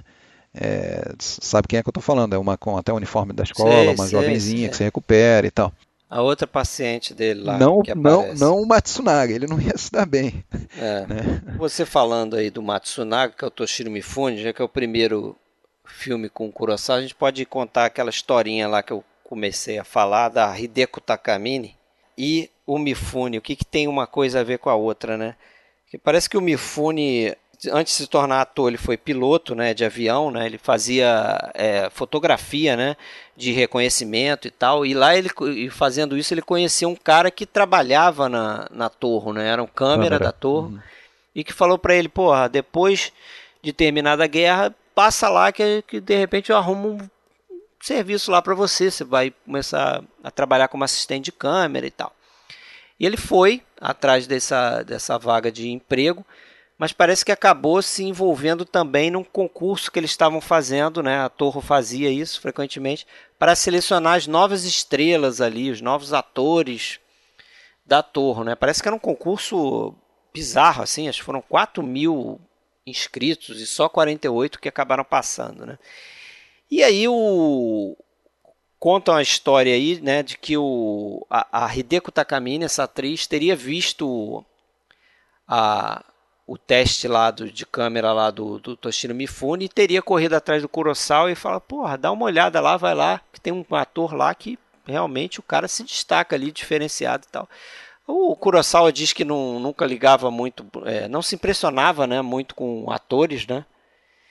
Mas que quando viu o, o Toshiro Mifune lá fazendo o teste, porra, abriu uma exceção, disse que realmente achou o cara impressionante, né? Porque ele disse que o, aquilo que depois a gente descobre, né, que o, o Toshiro Mifune ele tem uma capacidade muito grande de de ir de, um, uma, explosão, de uma né? emoção né? a outra, assim, de uma explosão, ou então sair de uma explosão e, e ficar calmo. Uma Me lembra um pouco física, né? o Alpatino, né? O Alpatino também consegue fazer isso muito rapidamente, né? É, eu acho que é, dá para traçar paralelo talvez com o James Dean, o Marlon Brando, caras assim. É, né? os grandes atores têm esse domínio. Um cara né? que tem uma presença física muito grande, né? É. Muito e aí, mas aí parece que o, o Kurosawa gostou dele e tal, só que o, o Toshiro Mifune, porque eles tinham uma, uma votação lá, Não né, bons escolher modos, os... né? Ele era arrogante pra cacete. É, com... também. E aí o pessoal ele ia rodar, que... Ele ia rodar. Ele ia rodar, não. O pessoal fez uma votação lá, né? Acho que a votação envolvia os diretores e outros técnicos lá e tal. E aí ele estava ele tava fora do, do, do processo final, né? Só que aí o Kurosawa se meteu na parada e ele começou a contestar o, o pessoal que votava ali, os organizadores do concurso, dizendo que, pô, peraí, mas um, um, outro técnico não pode ter o mesmo peso de um diretor, né? O voto de um diretor tem que valer mais do que o voto de um outro técnico que está ali, né? Um produtor, alguma coisa, porque é o diretor que vai saber o, como, como trabalhar o, o, o ator, o diretor entende de atuação, né? E ele conseguiu convencer os caras lá e, e os diretores passaram a ter um, um voto com peso de 5. E aí nessa o Yamamoto, de novo aqui o Yamamoto, teria dado lá o voto dele para manter o Mifune e aí o Mifune foi foi escolhido entre esses 48, né? A história é curiosa. Tinha uma né? patota né? ali, né? Que era o Yamamoto, o Mizoguchi, aliás, desculpa, o Kurosawa, o Yamamoto, e tinha um outro diretor também iniciando ali, que era muito amigo do Kurosawa também, que era o Senkishi Taniguchi. E aí o primeiro filme do, do Mifune foi com esse Taniguchi, que é um filme bem bacaninho. Eu, eu vi esse filme, que é, é Snow Trail, o título em inglês. Giron, Giron no, no, no Height, uma coisa assim, um filme de 47, que é inclusive com as carinhas conhecidas, né? Já do tem o Takashi Shimura e tal. E, e, e, é um filme em que ele já é um gangster, né? E depois no segundo filme ele é um gangster de novo e o terceiro, o quarto filme dele foi o Anjo Embriagado, gangster. Ele estava ficando estereotipado nesse tipo de papel. É, o pessoal achava que ele só, só dava para fazer isso, né? Mas próximo filme já prova o contrário. É, mas ele... Agora eu o, o, quer falar mais alguma coisa? Quer falar da música ah, desse é, eu filme, falar né? também. É, a Manda música ver. é interessante porque é outra marca do Kurosawa essa coisa de usar a música diegética, né? que é aquela música que é tocada dentro do filme, não é a trilha sonora, é um personagem tocando a música. Nesse aqui tem um muito destacado que é o cara que fica na rua tocando violão, né? Que a gente uhum. só escuta, vê ele bem de longe e tal. E tem um momento de virada no filme, ali no roteiro, que é a chegada Okada. do personagem do Okada, que era seria o chefão ali que estava na cadeia e tal. E ele sai da cadeia e chega ali. E, e, e, a, e, a, cena de introdução dele, que a gente só escuta falar dele antes, a cena de introdução dele é justamente através da música, né? Porque ele pega o violão desse cara, pede emprestado, aí começa a tocar uma outra música. Que é o tema do assassino, né? É uma música conhecida. É o tema né? do assassino, que inclusive o, o, parece que o Kurosawa queria usar ali naquele momento aquela música chamada Mac the Knife uma música famosa, foi gravada pelo Louis Armstrong, pelo Frank Sinatra e tal. Só que a censura americana não deixou, porque essa música é de origem alemã. Hum, tá.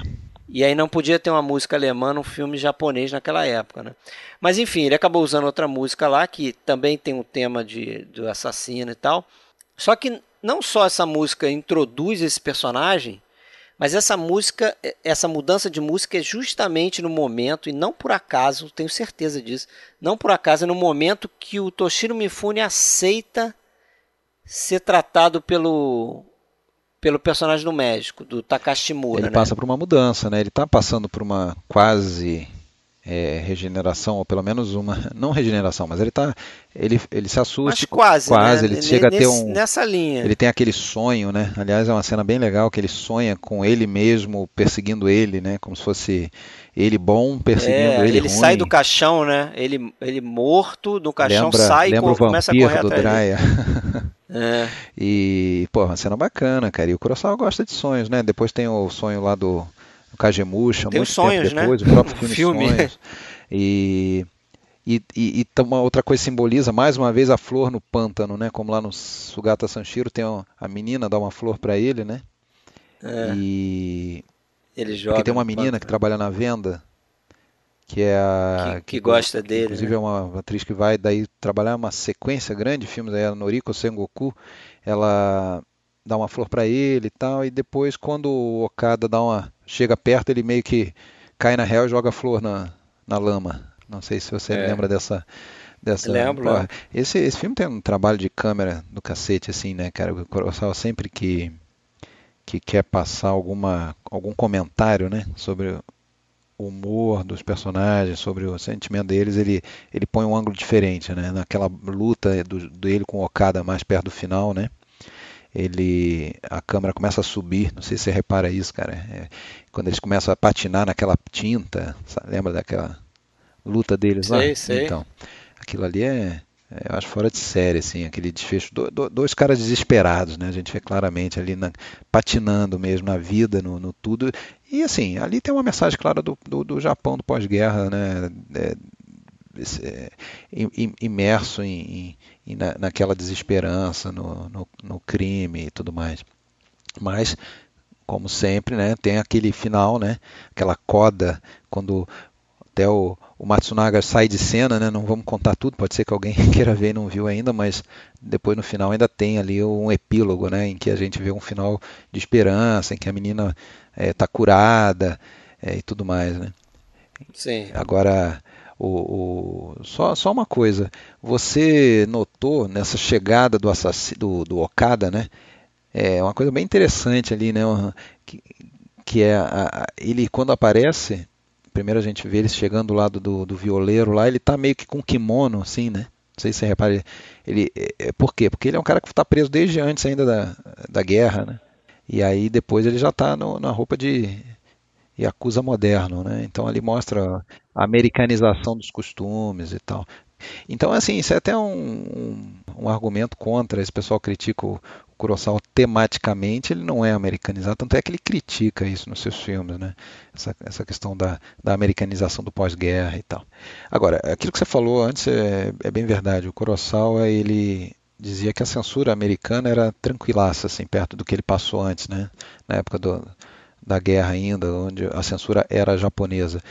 Tinham, tinha inclusive dois órgãos, um que era mais eh, no intuito educacional e o outro que, que era prévio, assim, né, que já lia o roteiro antes e, e dizia o que, que, tinha que mudar, e tinha um outro que viu o filme depois, mas eles não se comunicavam direito, às vezes diziam que tinha que mudar isso e tal, e ele não mudava nada, filmava daquele mesmo jeito e, e depois o filme passava. Então ele ele não a censura americana não foi assim tão decisiva não dá para dizer que que cer cerceou muito é, o cinema ele cooperava, dele, né? né? Depois Acho de, que de inteligentemente. 46. É. Agora, o, a gente pode dizer aí também, né? É, que o Kurosawa, não sei se ouviu essa história, provavelmente sim, que o Kurosawa virou um, pelo menos por um período de tempo pequeno, um diretor de teatro também, né, com esse filme, porque parece que a, a Torre que estava enfrentando ah, esses problemas de greve, tudo aí que você falou, ela queria meio que potencializar alguns produtos, né, alguns filmes que ela produziu, então ela botou o Kurosawa para transformar o roteiro numa peça de teatro e o próprio Kurosawa saiu com essa Isso. peça em algumas cidades japonesas com dirigindo, Mifune, né? com Shimura. Com Mifune Shimura nos seus papéis originais ali, né? O que aconteceu foi assim, é, logo após as filmagens do, do Anjo Miriagado, teve a terceira grande greve da, do, do estúdio Torre, e essa foi do cacete mesmo. Inclusive, para você ver a importância que era isso aí, a, as Forças Armadas, né, foi usado tanque americano para acabar com a greve lá. Né? E muita questão sindical envolvida e tal, e inclusive ameaça comunista na época e tudo. Então por isso envolveu aí os militares americanos e, e teve um, uma grande uma grande parada mesmo na produção e para não né, ficar parado eles rodaram aí com a, com, com a peça baseada nesse nesse filme. E agora por conta disso o Kurosawa saiu do Torro, né, assim como outros profissionais também nesse momento, e os próximos cinco filmes dele foram fora do estúdio, né, foram para ele rodou aí, rodou, fez dois no Daiei, fez dois no Shoshiku e um no Shintorro, nesse meio tempo antes de voltar daí para para Torro lá no Viver, né, o Ikiru de 52 Sim, que a gente próximo, vai falar no primeiro próximo filme desses aí que você falou, Duelo Silencioso, né? 1949. Uhum. Mais uma vez, Toshiro Mifune, Takashi Shimura. Porra, eu achei um bom filme, cara, na revisão. Eu não lembrava muito dele. Achava... É, é, que assim, eu acho que ele, ele fica obscurecido pelos dois que estão do lado, né? Que é o Anjo Embriagado e o Cão É Danado. exatamente o que eu escrevi é. aqui. Ele fica espremido aí. E é daí deu essa oportunidade dele filmar lá, porque daí foi um dos estúdios que mais se beneficiou daqueles roteiros que o Kurosawa escrevia desde sempre, desde o início. Depois da Torre era o estúdio que ele tinha melhor relação, então chamou para para filmar lá, mas na verdade o filme foi produzido pelo foi, foi filmado lá, mas foi produzido por uma produtora independente que eles tinham é, justamente em função dessa greve formado ele, o Yamamoto, aquele o Taniguchi e o Naruse e mais um outro produtor, uma tal de Film Art Association seria a tradução, né? Não precisamos falar o nome japonês, senão complica. e fizeram a parceria com o Daiei para esse filme, né? Ele escreveu o roteiro com Taniguchi, né? E aí uma, uma preocupação dele nesse roteiro foi criar um personagem para o Mifune que não fosse gangster. Ele não queria que continuasse estereotipando o Mifune como gangster, então ele é, e acho que foi, foi uma boa jogada, porque eu acho que se, se as pessoas aí, a gente tem um caso que a gente lembra, o nosso colega Jefferson, né? Talvez ainda, ainda nos escute tal. A gente perdeu meio um pouco contato com ele. Mas ele era um cara que, que se afastava de ver filme japonês porque ele ficava incomodado com as atuações exageradas aí, como você comentou no início do, do episódio, né? E eu acho que nesse filme aqui, a gente, a gente pode colocar como exemplo a atuação do Toshiro Mifune, que é bastante introspectiva até o momento lá que ele rompe, né? Que ele começa a botar para fora lá é o, foda, as né? coisas estavam em aquela cena é muito boa como, ele, tá, e, mas ali ele não está exagerado não. também. Ele tem uma explosão emocional que é do personagem dele né? Guardando tudo aquilo né? Como eu, eu comentei que antes é, é, é, a história do, do filme é um, é um médico que contrai a sífilis né, que é uma o doença militar, né, tá operando no, no, no front, né, no hospital. É, tá operando no front, ele acaba é, é, contraindo a doença, né? E ele tem uma noiva e tal, tá para casar, só que ele abdica da, do casamento dele porque ele vai precisar de um tempo grande para se curar da não doença. Quer que a mulher espere e tudo, né? Não quer comprometer a vida da mulher com ele aquilo. nem diz para ela o motivo, porque ele, ele sabe diz, que se ele disser, ele ela vai esperar que ele se cure, então ela vai ficar esperando anos e anos é. e anos, né? Tá aí um grande conflito criado, né? E é o duelo, fica, né? Porra, como é que esse negócio é vai se resolver? Interno é o duelo, dele. é o do, tal duelo silencioso. É um muito bom até assim, cara. Um filme muito bom. É assim, talvez o pessoal que está nos escutando aí não não tenha ouvido falar muito desse E é um filme, filme que tem essa vale questão então da da moral e tem a, da, da, da, da, melhoria do aprendizado da evolução na personagem da Noriko Sengoku, que é aquela enfermeira que, que é descrente, né? Que é meio sacaninha e, meio e quando percebe o que, que ele está fazendo, né? É, é, é, é, por uma boa razão, né? Que ele não está sendo egoísta, que ele está sendo né, preocupado aí com totalmente altruísta, altruísta né? né? Ela vai pro lado dele, né? Ela chega até a se oferecer para ele, assim, para aliviar ele. É. Não, chora e fica com raiva do cara que, que, que tinha sífilis lá e que passou para ele, né? Que também não, que também não tinha culpa, né? Toda, dizer, né? não tinha como saber, né? E aquela cena é, onde ele explode ali, a gente tem aquela aquela aquela decaída emocional dele ali, é, fica bem claro ali que ele coloca ali o conflito entre o desejo dele de transar com a mulher mesmo, né? Isso, isso fica bem claro é, ali. É isso que eu né? falei. É, é... é, o desejo sexual dele e, e, e, a, e, a, moral dele, e a, e a coisa certa que ele acha que ele deve fazer, né? Esse filme ele tem a única colaboração do, do Kurosawa com um compositor também importante do cinema japonês, que é o Akira também, Akira Ifukube, que ficou famoso depois pela trilha do Godzilla. Só que não se deram bem, brigaram pra caralho e tal, então não, não deu muito certo. Mas tem uma música bacana no início do filme, é bem até lembra bastante do, do Godzilla. E, e, abre com uma chuva torrencial o filme, não sei se você reparou, né? O filme abre com uma chuva lá quando é, ele está operando. De né? novo, né? O Kurosawa gosta é. de uma chuva, né? Mas é isso, cara. Eu acho que. E o Kurosawa ele fala que. É, aquela debandada que teve depois da greve de 48, que foi não só dos diretores figurões, mas a, a Torre demitiu muitos e muitos diretores assistentes que estavam em processo de formação. E aí, 10 anos para frente, lá no final dos anos 50, 1960, por ali, a, ia estar tá palpável uma, uma decadência no cinema japonês para os anos 60. E ele diz isso no livro, que a, ele, o, o pessoal do ator procurou ele, falou: Ah, poxa, não temos mais nenhum diretor novo aí despontando. Ele falou: A culpa é de vocês, que lá demitiram aquele pessoal né, que estava já anos é, de aprendizado e tal, a culpa é de vocês. Então ele, ele acredita aquele momento ali de 48, né, daquela demissão em massa de, de, de aprendizes, né, de assistentes, para uma, uma leve decadência aí no, no final dos anos 50, início dos anos 60, que foi o ano 50, ali dá para dizer que foi a era de ouro, né, que se falava dos grandes estúdios japoneses. Né. E o Cão Danado, 49. Outro filme de 49. Cão Danado, Nora Inu. Nora Inu, grande filme, Porra, eu acho um filmaço, cara. Eu sempre gostei muito, desde a primeira vez que eu vi, já vi eu acho que umas quatro vezes, assim. É um filme policial, né? Que não era algo é, tão corriqueiro. Cinema acho japonês. que foi o primeiro filme policial japonês de maior destaque, né? Eu acho que sim. Eles filmaram no pro Shintorro, né? Que é o novo Torro. Uh, escreveu com um cara que é o Ryuzo Kikushima, o roteiro, que é acho que foi a primeira colaboração deles, mas eles escreveriam aí foi. 12 roteiros até Barba Ruiva. É, ele fez, ele fez Trono Manchado de Sangue, Yojimbo, Céu e Inferno, isso tudo é do Kikutima, é outro grande colaborador dele. Né? Baseado numa história real, baseado em relato real de um caso lá de um policial que também teve arma roubada e tal, mas também baseado num, numa novela policial que o Kurosawa escreveu primeiro, né? Ele, ele, ele gostava do, do, Simenon, né? aquele autor de de romances policiais, né? E, e, e, escreveu uma novela policial ao estilo Simenon, né? Com essa história, achando que ao fazer isso, em seguida escrever o roteiro ia ser bem mais rápido, mas Fácil, que não né? foi. Dem... Não foi, levou mais tempo para escrever o roteiro do que o próprio, o próprio romance ali, né? A própria história. Mas é um filme também que eu gosto bastante. Filme cheio de estilo também, né? É, de, de novo a fotografia do, do Nakai, né? Zakasu Nakai.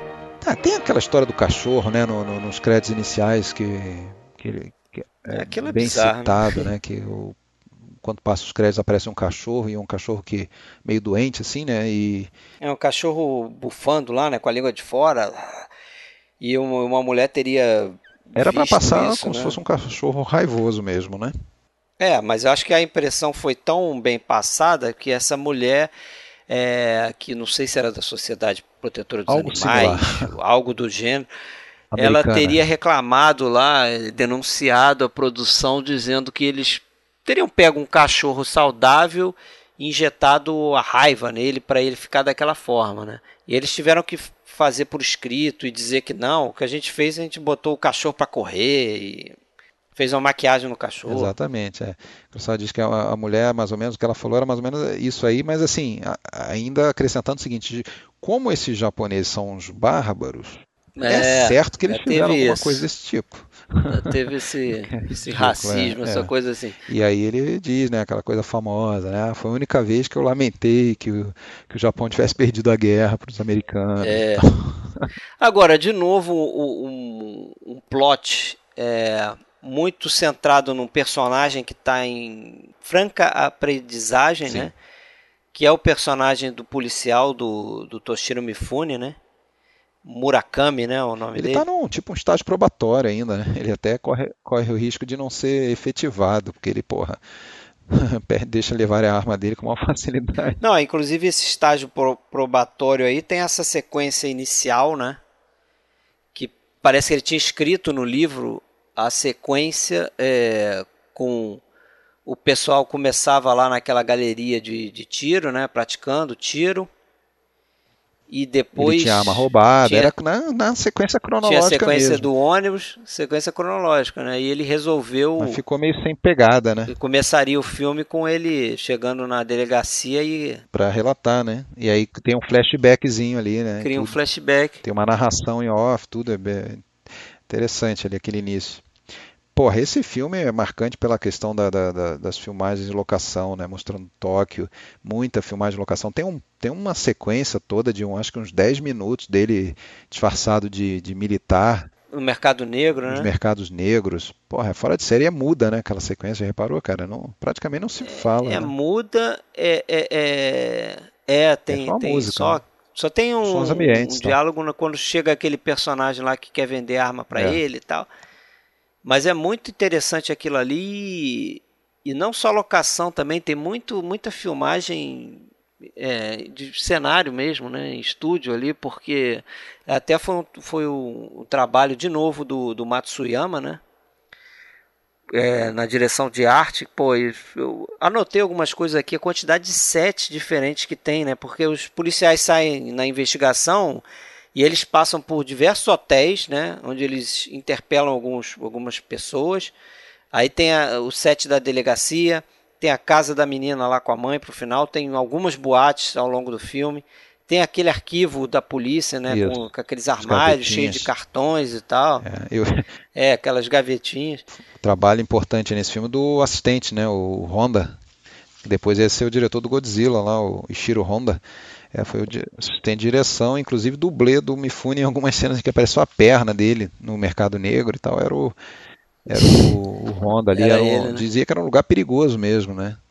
na prática ali, quando eles iam para os mercados negros mesmo para filmar. Então ele levou, pro, protegeu um pouco o Mifune disso aí, levou o diretor, é. o Honda. Então, e, e, o, o Kurosawa diz que praticamente tudo que o Honda filmou, né, que também ele dirigiu as cenas em, é, na, na, na, rua, é, foi aproveitado, assim, que ele, ele, ficou bem satisfeito com o trabalho dele. Né. Outra coisa interessante nesse filme é o beisebol, né? que era uma, um, uma coisa quase que exigida pelo, pelo, pelos americanos da ocupação, que colocasse alguma referência a beisebol no, no, nos filmes, porque o beisebol meio que simbolizava essa, esse retorno, né, do, porque o beisebol já, já, era praticado no início do século XX no Japão, mas ficou banido durante a guerra e voltou com força total depois aí de 45. Então o beisebol meio que simbolizava né, a ocupação. Então tem uma cena toda no, no estádio, né, que eles vão prender um, um cara. É. Essa cena, cara, eu não sei se vai te lembrar, me lembrou demais a cena do Segredo de Seus Olhos. Sim. sim. O filme argentino de 2009, só que você é, passa dentro do estádio de futebol, né, cara?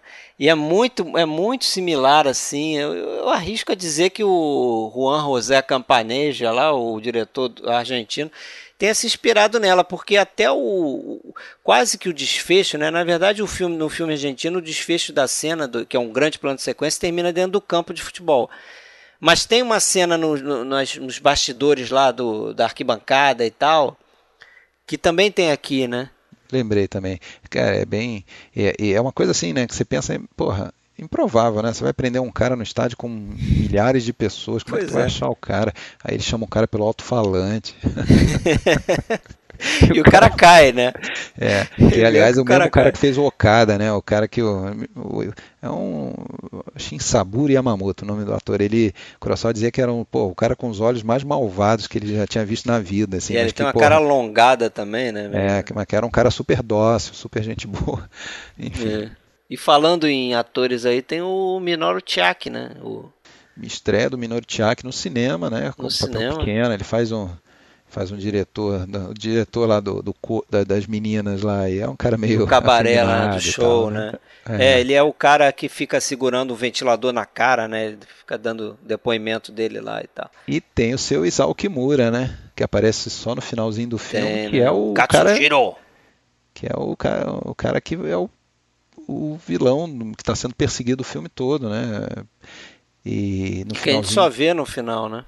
Só vê no final e, pô, aquela sequência da final, pô, é fantástica, assim, cara. Eu acho o desfecho desse filme magnífico, assim, desde o momento em que o personagem do Mifune, o, é...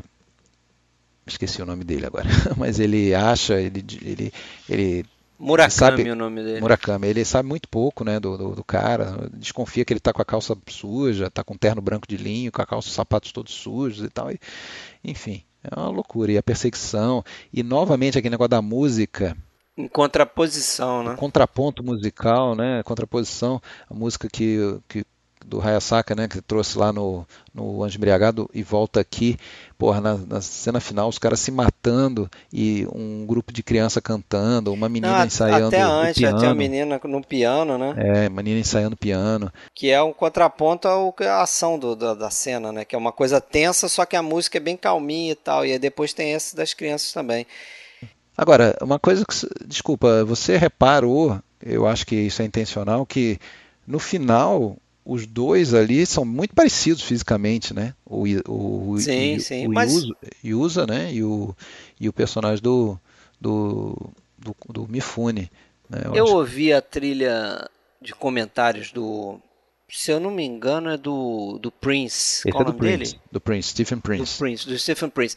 Que ele comenta isso, que isso aí realmente não é, não é o acaso, é proposital, porque o personagem do Yusa, ele seria algo como se fosse um. Que os dois são veteranos da guerra, né? Um os espelho do, é, do, do, do, do, personagem do Mifune, né? Mas é porque ele foi em algum momento ali, ele caiu na criminalidade, né? Ele, o, o Toshino Mifune poderia ter sido um bandido também. É. Ele fala né? até que os dois vieram da guerra e tiveram um saco com as roupas e com todos os seus pertences roubados quando estavam voltando no trem e tal. Um, um, e outro no, em momentos diferentes falam a mesma coisa, que eles passaram, é como se fosse assim, ah, os dois sofreram a mesma coisa.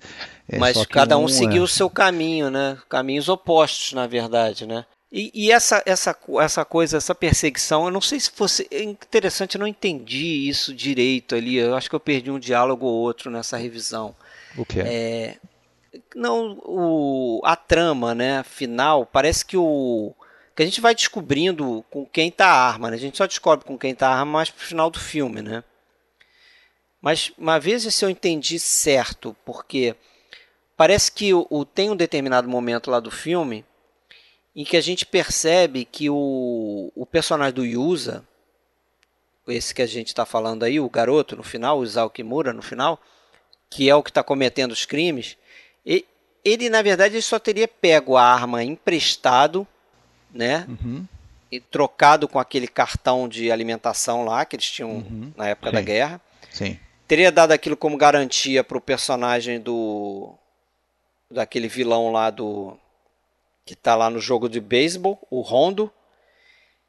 E na verdade ele queria a arma só para para cometer um pequeno delito. Ele ia roubar um vestido para dar para aquela menina, né? Que até é. uma atriz que depois foi famosa, no, que é a Keiko Awad, né? Awad, isso, exatamente. Que era a tal da dançarina, adolescente, 16 anos.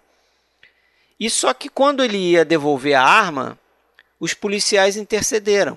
Exatamente. E prenderam o Rondo. Ele viu que eles estavam dando uma dura lá no, no Rondo, que é meio que o intermediário, né? O cara que, que é o receptador da arma e que depois aluga ela. É. Né?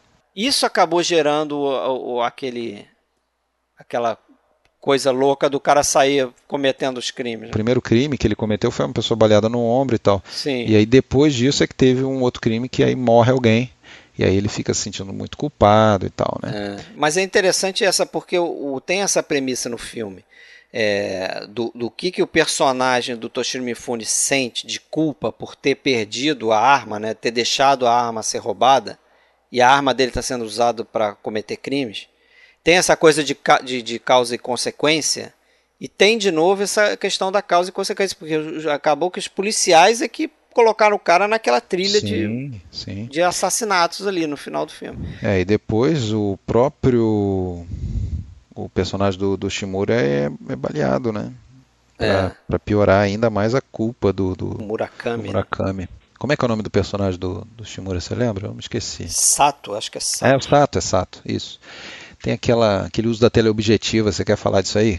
Ah, é sim. Legal. É bem, bem Aquela lembrada, cena do, né? quase um documentário ali da. Pô, eu, aquela cena me chamou muita atenção, né? Uma cena onde tem vários extras ali, né? Eles estão eles estão na cena de um crime, não é isso? Aconteceu um crime, tem um cordão de isolamento, as pessoas na rua, e ele resolveu filmar aquilo de longe com teleobjetiva, né? É, Acho o que eu ouvi é que ele, que não, ele não estava satisfeito com o movimento ali dos atores, né? Que estavam interpretando aqueles personagens ali, que estavam curiosos com o crime e tal, no meio da rua.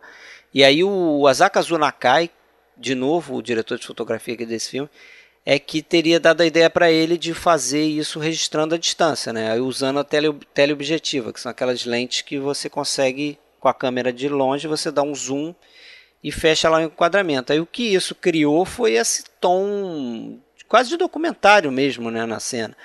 Isso eu, eu percebi na hora, assim, eu falei, porra, é plano diferente, né? Parece realmente que ele está filmando é, pessoas reais, né? e a câmera tá ali de longe só meio é, que espionando o que está acontecendo, mesmo, né? né? E aí depois, é como você falou aí, ele, ele passa, principalmente na década de 50, a incorporar esse, esse uso de teleobjetiva, né? Uma cena famosa que a gente já comentou no episódio de Sete Samurais é aquela cena final da chuva, né? Da batalha na é. chuva dos Sete Samurais, ele usa muito teleobjetiva. Outra coisa que eu acho legal desse filme também é aquela aquela sensação de calor que ele passa, né? Que isso é ah, reforçado sim. visualmente de várias formas, principalmente na hora que ele está fazendo aquela busca e antes até ele está perseguindo aquela mulher. Sim. Né? Aquela mulher que, ele, que, que eles identificam como uma mulher que estava do lado dele no. A mulher no que roubou ônibus. mesmo a arma, né? Tirou dele no, no, no, no ônibus. E ele persegue aquela mulher até exaustão, até que ela própria captura, dá um sorvete lá para ele. Então, e, De novo o clima, né? É, então, clima presente, né? Aquela, aquela Tóquio é, de calor insuportável e tudo mais. Mas e aí, vamos seguir? Mais vamos alguma lá, coisa escândalo. do Danado? Depois ainda teve o filme menor, Escândalo, né? Que é um filme em que ele queria denunciar a, essa violência, verdadeira violência contra a liberdade, contra a, a, privacidade das pessoas, né? travestida de liberdade de imprensa, que é uma coisa que está presente até hoje, é uma coisa, um tema atual. Né? Os tabloides sensacionalistas, algo que começou a, a aparecer no Japão do pós-guerra, devassando a vida das pessoas e tudo mais. Esse era o tema e acabou meio que desvirtuando um pouco, porque o filme acabou meio que focando mais no personagem do advogado corrupto, né, o, o Iruta, personagem do Takashi Shimura, que passa a ser aí o cara que vai se regenerar ao longo do filme, né, principalmente por conta da doença da filha dele, que, que tem tuberculose e tudo mais. E ele, ele se sente extremamente culpado, né, sendo um, um crápula é, enquanto a filha dele é tão bondosa, e, né? E, enfim, isso aí é a mudança de postura dele, né? Ao longo do filme, que é o grande foco do, do filme Escândalo, né? Filme que tem a, o Mifune, né? No papel seria o praticamente principal, e a Sheila Yamaguchi, uma japonesa com, com olho bem grandão, né? uma japonesa com traços bem ocidentais mesmo, e que estaria depois no Casa de Bambu, um filme do, do Fuller lá com Robert Ryan, em 55, é um outro filme que eu lembro que eu vi com ela. E daí, o que, que vem depois? Depois vem só Rashomon. Só Rashomon, né? Vamos quebrar a banca. com uma nota alta aí, né? Vamos quebrar a banca, né? Filmaço, acho que não precisa nem fazer eleição aí dos, desse período qual o melhor filme. Eu acho que dificilmente você vai até, dizer que é outro, não? Até se a gente falar a eleição do primeiro, segundo, terceiro, acho que a gente não vai fugir de Rashomon, Cão Danado e Anjo Embriagado, né? Também, também concordo. Acho que vai ser Tem isso aí. Muito como fugir. Esse, esse período tá fácil de escolher, né? É. Mas Rashomon realmente tem que ter o, eu acho, o, o pódio aí primeiro lugar, porque é um filme bastante original, né? É um filme que, porra, é, realmente ele, ele transcende essa coisa só de contar história, né? Acho que na verdade a história do filme é essa coisa de quem teria matado lá o personagem do marido, né? Do Masayuki Mori.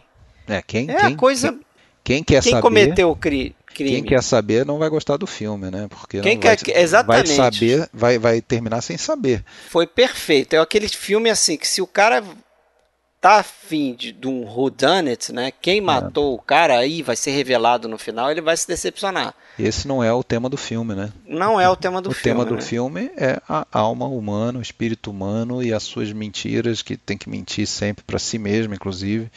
Né? É, e, e o, o que, que, é verdade também, é. né? O que seria verdade? Porque acaba que o, todas as histórias que a gente escuta ali no filme, e o Donald Rich fala que são cinco histórias. Eu, eu, e são, eu, né?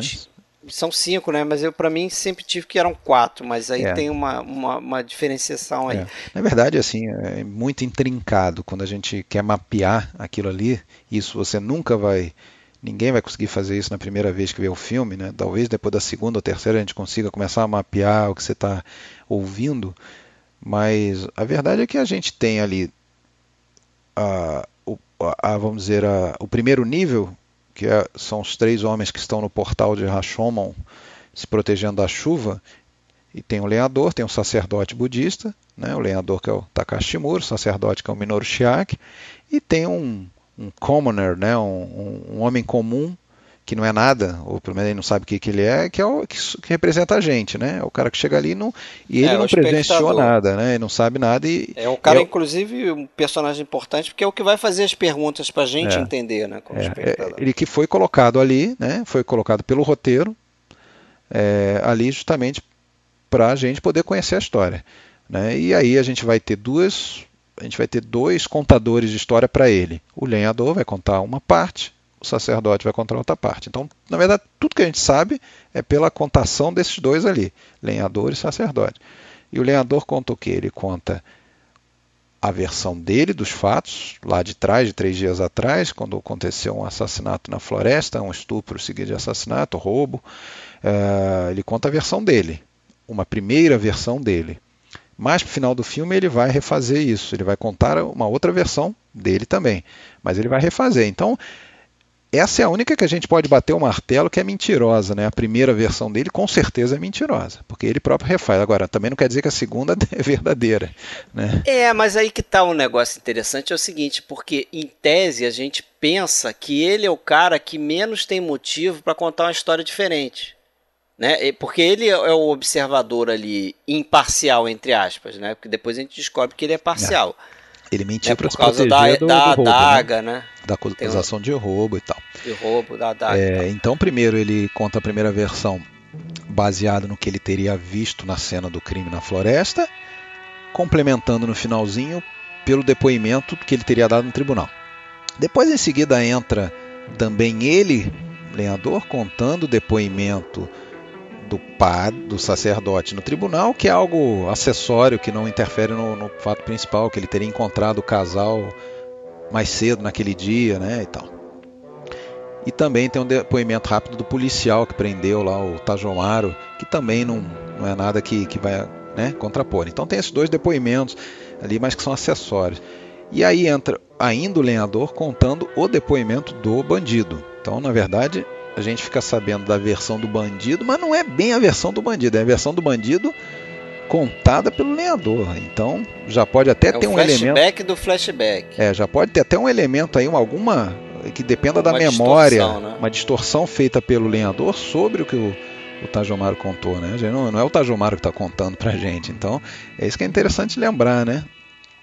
E aí depois as outras histórias são contadas pelo sacerdote, quer dizer, então o sacerdote conta o que ele ouviu no depoimento da mulher e conta o que ele ouviu no depoimento do marido através de uma médium. Então, né, também pode ter alguma distorção, porque é aquilo, né? Às vezes uma história, se você contar a mesma história para duas pessoas, cada uma vai entender uma coisa diferente. Sim, tem, né? tem ruído aí no telefone. Tem ruído fio, né? pelo, pela própria maneira de ser da pessoa, pelos seus valores, pela sua cultura, até pela sua compreensão da língua. Mas indiferentemente de ter ruído ou não, eu acho que as histórias que os personagens contam, elas são bem representativas é, é, do que os personagens estão sentindo. E aí os personagens que eu quero dizer são os personagens da ação da floresta. É, na floresta, uhum, né? Sim, sim. Que no caso é o Tojomaru, né, o personagem do Toshiro Mifune, o marido Masayuki Mori e a Maki, como é que é o nome dela? Machiko Kyo. Machiko Kyo, que é a personagem da esposa, né? Porque é, isso é legal também, né? Cada um desses personagens conta a sua versão como se ele próprio tivesse cometido crime. É. Né? E, e aí eles têm a justificativa moral deles, né, nessa fantasia que eles criam, para dizer o porquê que eles mataram o, o, o, o homem. Né? Inclusive, o próprio homem que morreu, que é lá o que incorpora na médium lá, conta a história de que ele teria cometido suicídio, ou seja, ele se matou. Né? E a, e a mulher conta que teria matado o marido naquele momento em que ela viu aquele olhar de desprezo. Isso é intrigante, no, né? Isso é intrigante, que nenhum dos três depoimentos é, joga a culpa no outro. outro. Assume. Ele, ele assume é, a culpa, o, né? O Tajomaro não queria duelar, mas duelou, então se é para duelar, vamos duelar com honra. Duelou né? pela honra da mulher é. também, né? Porque a mulher falou: não pode dois homens conhecer a minha vergonha, então um de vocês tem que morrer e tal. E aí tem essa coisa bacana também é, é, do duelo, que se a gente comparar a versão do duelo do Tojomaru no início do filme, é um duelo Herói espada, é, glamorizado, trocaram é um duelo 23, heróico. Trocaram espadas cruzaram espadas 23 vezes. 23 vezes, não sei o quê. Quando a gente vai para a versão do, do Takashi Shimura, são do duas lenhador, crianças assustadas, né? Cara, são, são, são é, pastelão aquele. Pastelão. Né? É briga de, de cinema pastelão. Um não consegue acertar o outro, eles pulam, um cai do lado do outro, é uma confusão incrível. A Quer espada dizer, prende. Como o, o, o observador, né? Modifica a história a partir do momento que ele conta. E aí, eu acho que também cabe comentar uma coisa que eu, eu fico aborrecido quando eu vejo hoje em dia. Posso até ter achado a primeira vez também isso, mas dizer que o, o Mifune overacting, overatua, é, exagera na atuação nesse filme. Porra, cara, não é o Mifune que overacting, é o Tajomaro. E você só pode falar isso na primeira versão, que é, é, que é a versão dele próprio. Na versão dele próprio, é ele querendo bancar o Valente, né? É, ele, ele é ele dá aquela risada da grotesca na cara do policial. Ele, ele conseguiu é, é, é, transar com a mulher sem precisar matar o marido, ele fala isso, ele tem orgulho daquilo. Né? Ele é o famoso fanfarrão. fanfarrão. Né? Então, é bem coerente. Tanto é que se você comparar com ele depois nas outras versões, é totalmente diferente a forma de atuar do Mifune. Na última, inclusive, que aí já é a, a revisão né, do, do lenhador, né, o lenhador modificando, dizendo que não foi bem assim. Ele chegou e chegou, ele, ele viu o, os crimes acontecendo, ficou escondido e viu, né? Então ele viu o duelo e ele, porra, o Mifune é quase uma criança assustada, né, com aquela cara de medo, meio que tremendo. Quando ele pega a espada, treme. é. É um negócio.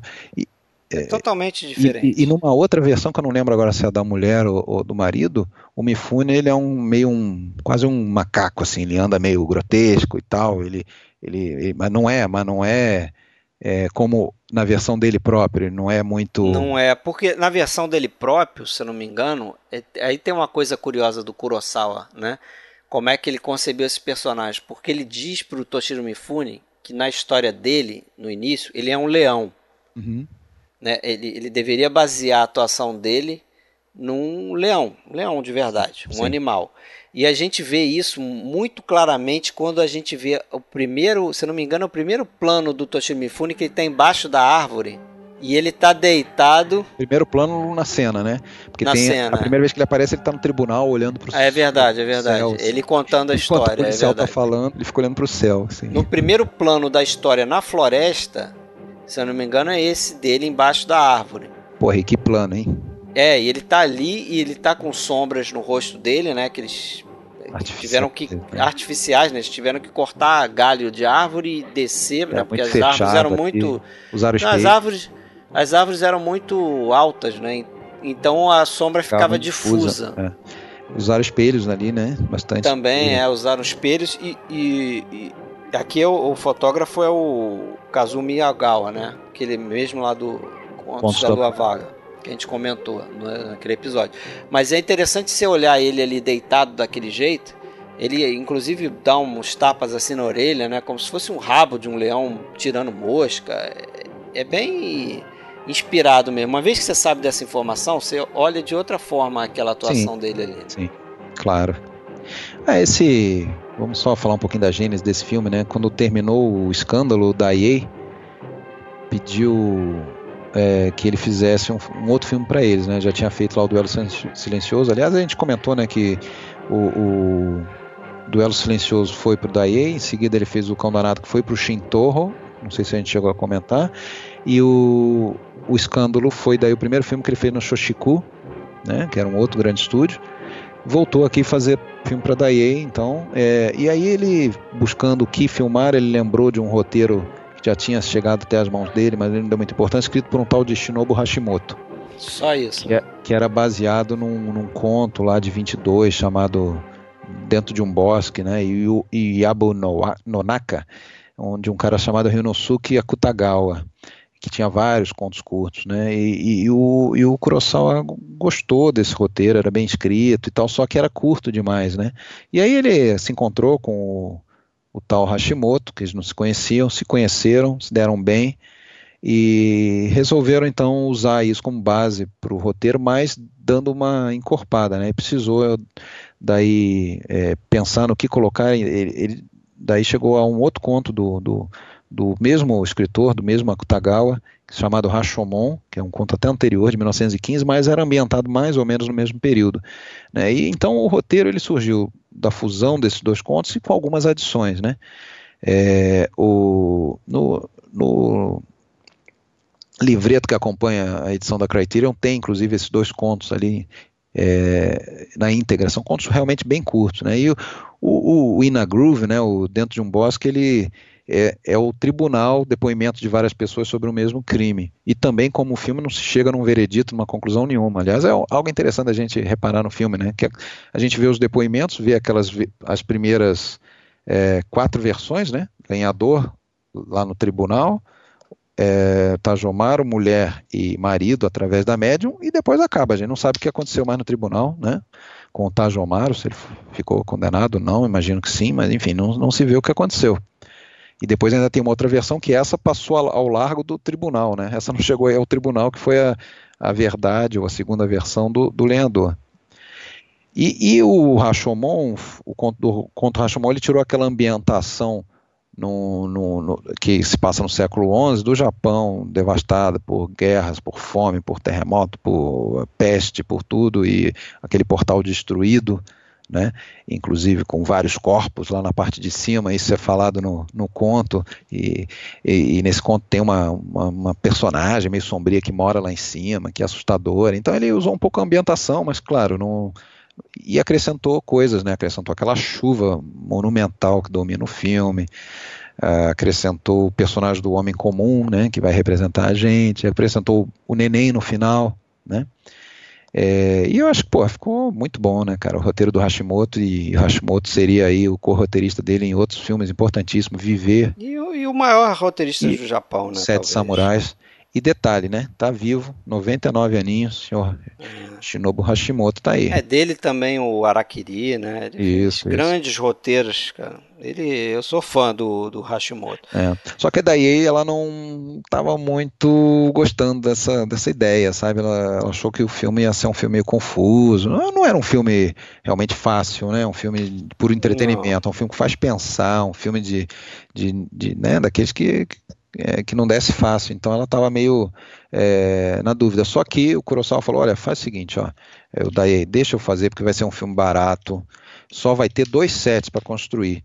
Que um é um portal, um portalzinho ali, e o outro é um tribunal que não tem nada, é só uma parede assim no fundo e tal. Ah, beleza. Só que, porra, eles não sabiam que aquele portal era um portal que ele fez lá com mais de 30 metros de altura. e Nome, o produtor falou, porra, eu preferia que você tivesse feito eu construir 10 cenários normais, né? que ia gastar menos.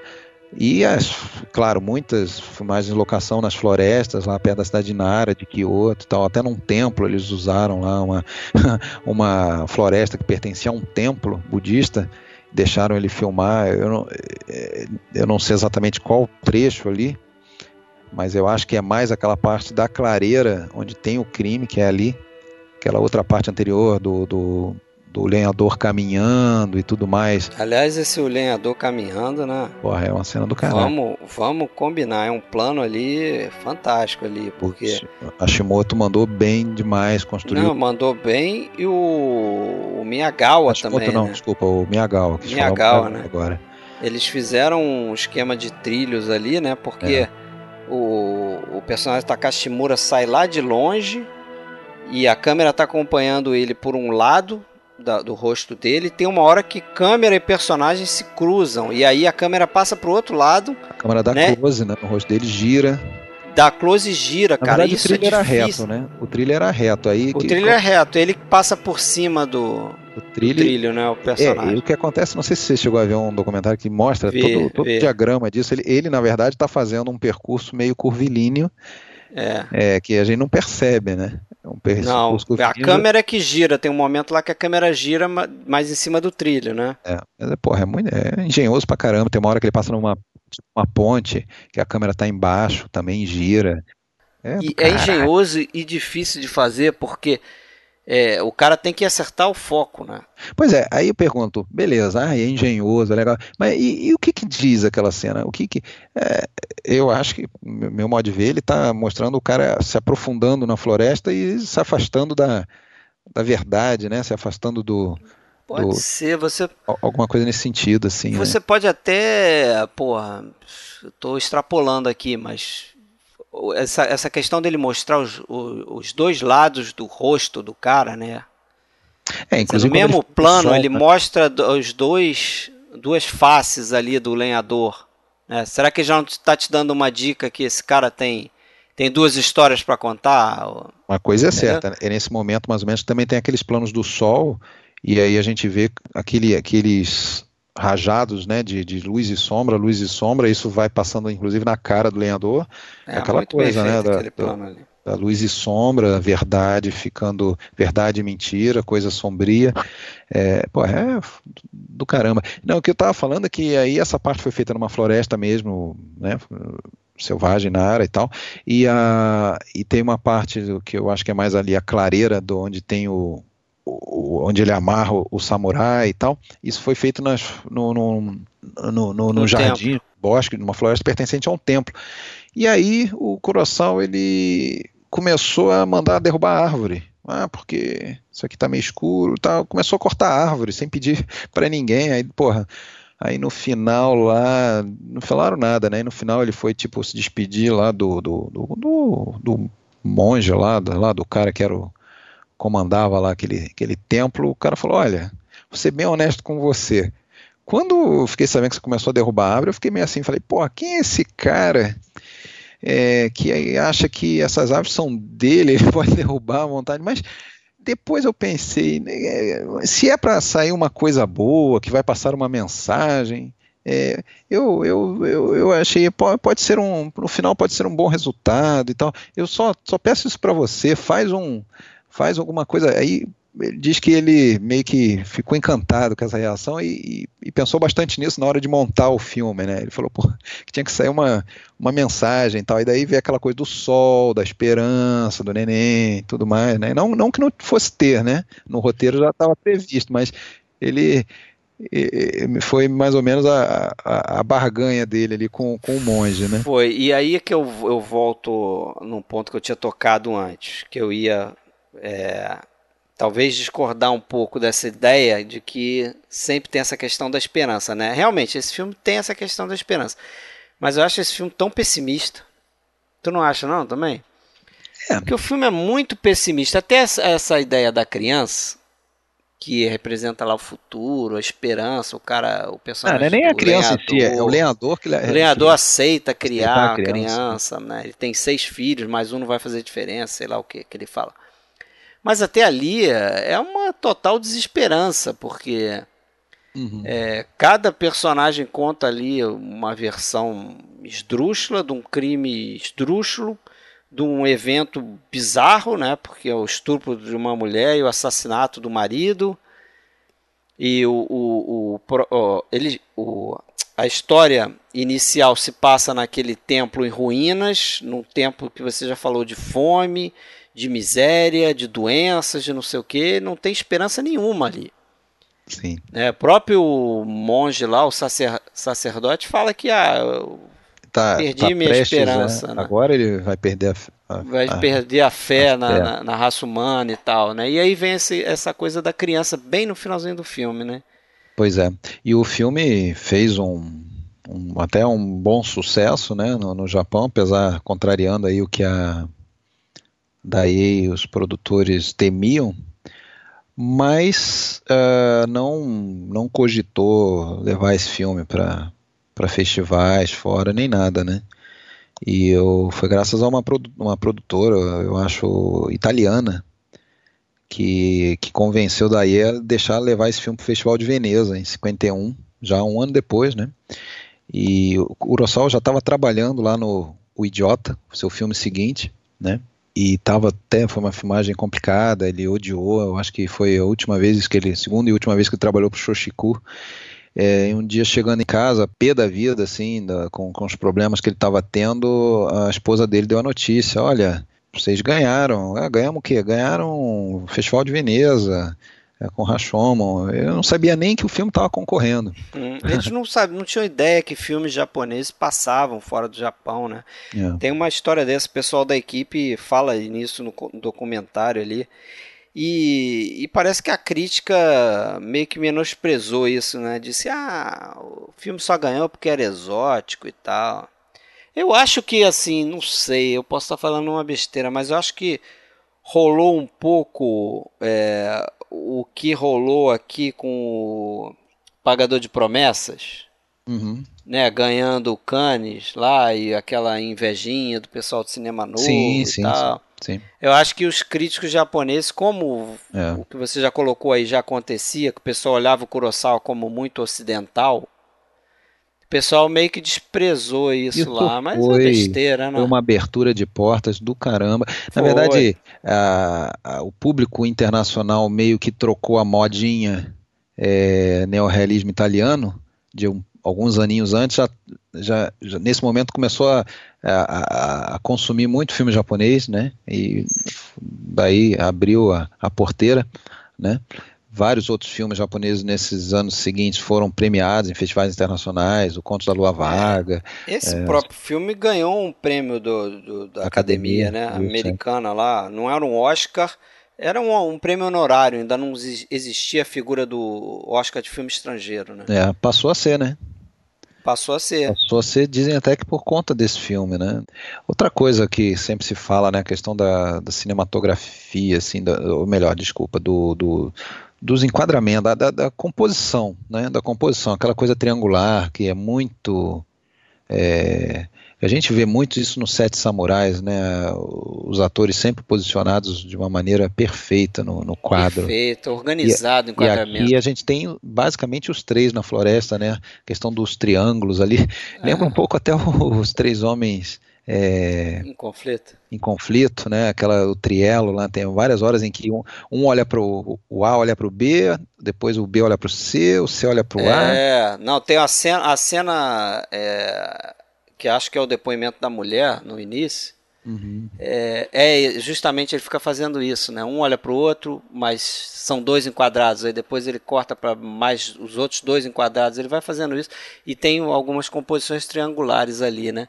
É aquela coisa, né? O cara grande, o grande, grande, grande diretor mesmo, o cara que tem o domínio da, da do sua uhum. arte lá, o cara tem que saber trabalhar com espaço e tempo, né? Porque cinema é isso, né, cara? Espaço e tempo. E o, o Kurosawa acho que era um dos caras que sabiam fazer isso com perfeição, porque ele era um dos grandes diretores famosos por, por dentro do mesmo filme é, alterar o ritmo do filme, né? Ele faz uma cena de ação, uma coisa mais acelerada, uhum e ao mesmo tempo ele consegue fazer uma cena que já tem um ritmo mais lento e, e ele consegue trabalhar essas duas cenas de forma interessante, Sim. em contraposição, ou seja, o cara tem o domínio do tempo, tem o domínio da montagem, uhum. que essencialmente é o tempo, e tem domínio de, de, do espaço físico também, né? Que aí não é só o espaço físico onde os atores estão atuando, o cenário, o que seja, não. Também esse espaço dentro do quadro, né? Isso. Onde colocar os personagens, como monta. O cara era pintor, cara. É. E é, inclusive esse negócio da, da, pintura remete muito aos storyboards, né? Que o Kurosawa é. era famoso por isso. Ele usou a carreira inteira dele é, de um pouco aquela coisa que o, que o Hitchcock também fazia, né? Desenhar storyboards para cada cena. Ele já tinha o filme todo meio pensado é, antes de filmar e ele usava isso. Ele alterava, vinha uma ideia é, no, no, em pleno set de filmagem, alguém, um, até um ator, fazia um movimento meio sem querer e ele pensava, opa, acho que isso aí pode ficar melhor. E aí ele sentava, desenhava de novo, redesenhava, fazia uma anotação. E é um cara sempre é, antenado nisso aí, né? Ele não pegava um roteiro puro e simples e, e ligava e fazia o, ligava de qualquer jeito. Né? Agora, o, uma coisa legal aí também nesse filme, na, mais bem perto do finalzinho já apareceu o neném e tal, e aquele cara, o homem comum, vai embora. É, ele vai embora, nem para de chover, mas ele já vai embora, tá ainda parando, começando a diminuir, e aí fica só o sacerdote e, e, o, e o lenhador, e o lenhador já está com o neném no colo, e eles dois ficam meio que encostados numa parede, não sei se você reparou. Nesse momento acontece uma coisa que eu não sei, mas tendo visto todos agora, eu diria que é a primeira vez, não sei se é a única, mas é a primeira vez que o fez isso em 11 filmes em vez de fazer o famoso wipe, ele usa o, o famoso dissolving. É uma é, fusão. Né? É uma é fusão, fusão, e várias, uma, uma em sequência da outra, meio que mostrando o tempo passar, né? Mas não só o tempo passar, é um pouco da purificação, né? Que o lenhador está passando naquele momento ali, eu acho. Ele, ele simboliza isso. Não, não é à toa que ele não usou o wipe ali para passar é, o tempo. O wipe dá outra ideia. É. Né? Ele, ele sabe né, todos os truques. Algo incomum para ele, né? É, isso aí. E tem o, tem o negócio da a treta da música, né? Foi acusado lá de meio, quase um plágio lá, bolero é de ele Ravel. pediu pra fazer o bolero, né? Hayasaka e tal. A música do Hayasaka também, essa também. aí, né? Muito boa. Mas o, o grande tema é aquela coisa da mentira, né? O, o três diretores assistentes, um dia antes de começar as filmagens, procuraram ele e falaram: olha, olha, a gente precisa que você explique melhor esse roteiro pra gente, porque a gente já leu, não entendeu nada. Aí ele sentou com eles e falou: Ah, na verdade, isso é um reflexo da vida, a vida nem sempre é clara, seres humanos são incapazes de serem honestos consigo mesmo, aquela coisa toda. Isso é um negócio tão forte que mesmo depois da morte, você vê que o personagem morto ainda está contando mentira, não sei o que, não sei o que. Aí diz que dois desses roteiristas, desses assistentes, falaram: é, acho que sim, acho que eu vou reler agora com essa visão e tal. Agora teve um que ficou irredutível lá e acabou, inclusive, que esse cara foi demitido, assim, porque não, não conseguiu comprar a ideia. É isso? É, é isso. Só para quem é curioso, é, tem um western americano que é um remake desse filme. Chegou a ver isso, não? Não vi, o The Outrage, é um né? The Outrage, filme de 64. Tem, é bonzinho, mas é com Paul Newman, com Edward Robinson e tal. Vale ver como curiosidade, mas é bem inferior ao filme uhum. do Kurosawa. Nem se compara. É do Martin Ritz, o diretor. Imagino imagino a, a, profundidade bem menor assim de, de, bem menor, trama, bem menor. É um western, não é nem um grande é. western, não. É só curiosidade mesmo. Quem quiser catar assim, esse filme. Assim como para mim também o Sete Homens e um Destino também é um filme bem mais superficial do que o Sete Samurais e muitas Sim, coisas. totalmente, totalmente. Mas Sete Homens e um Destino é um remake melhor do que o Outrage ah, é um remake para o Rashomon. Nem é. se compara. Então, minha gente. Certo? Isso aí, até a próxima, né? Se, em breve Tubarão. Segundo, próximo episódio Tubarão, com uma presença especial aí, de uma participação estreante aí.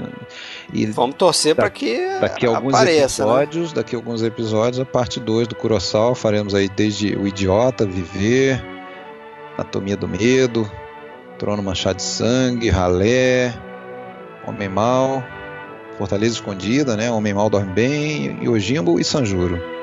Isso aí. Valeu, Alexandre. Um abraço. Obrigado. Abraço.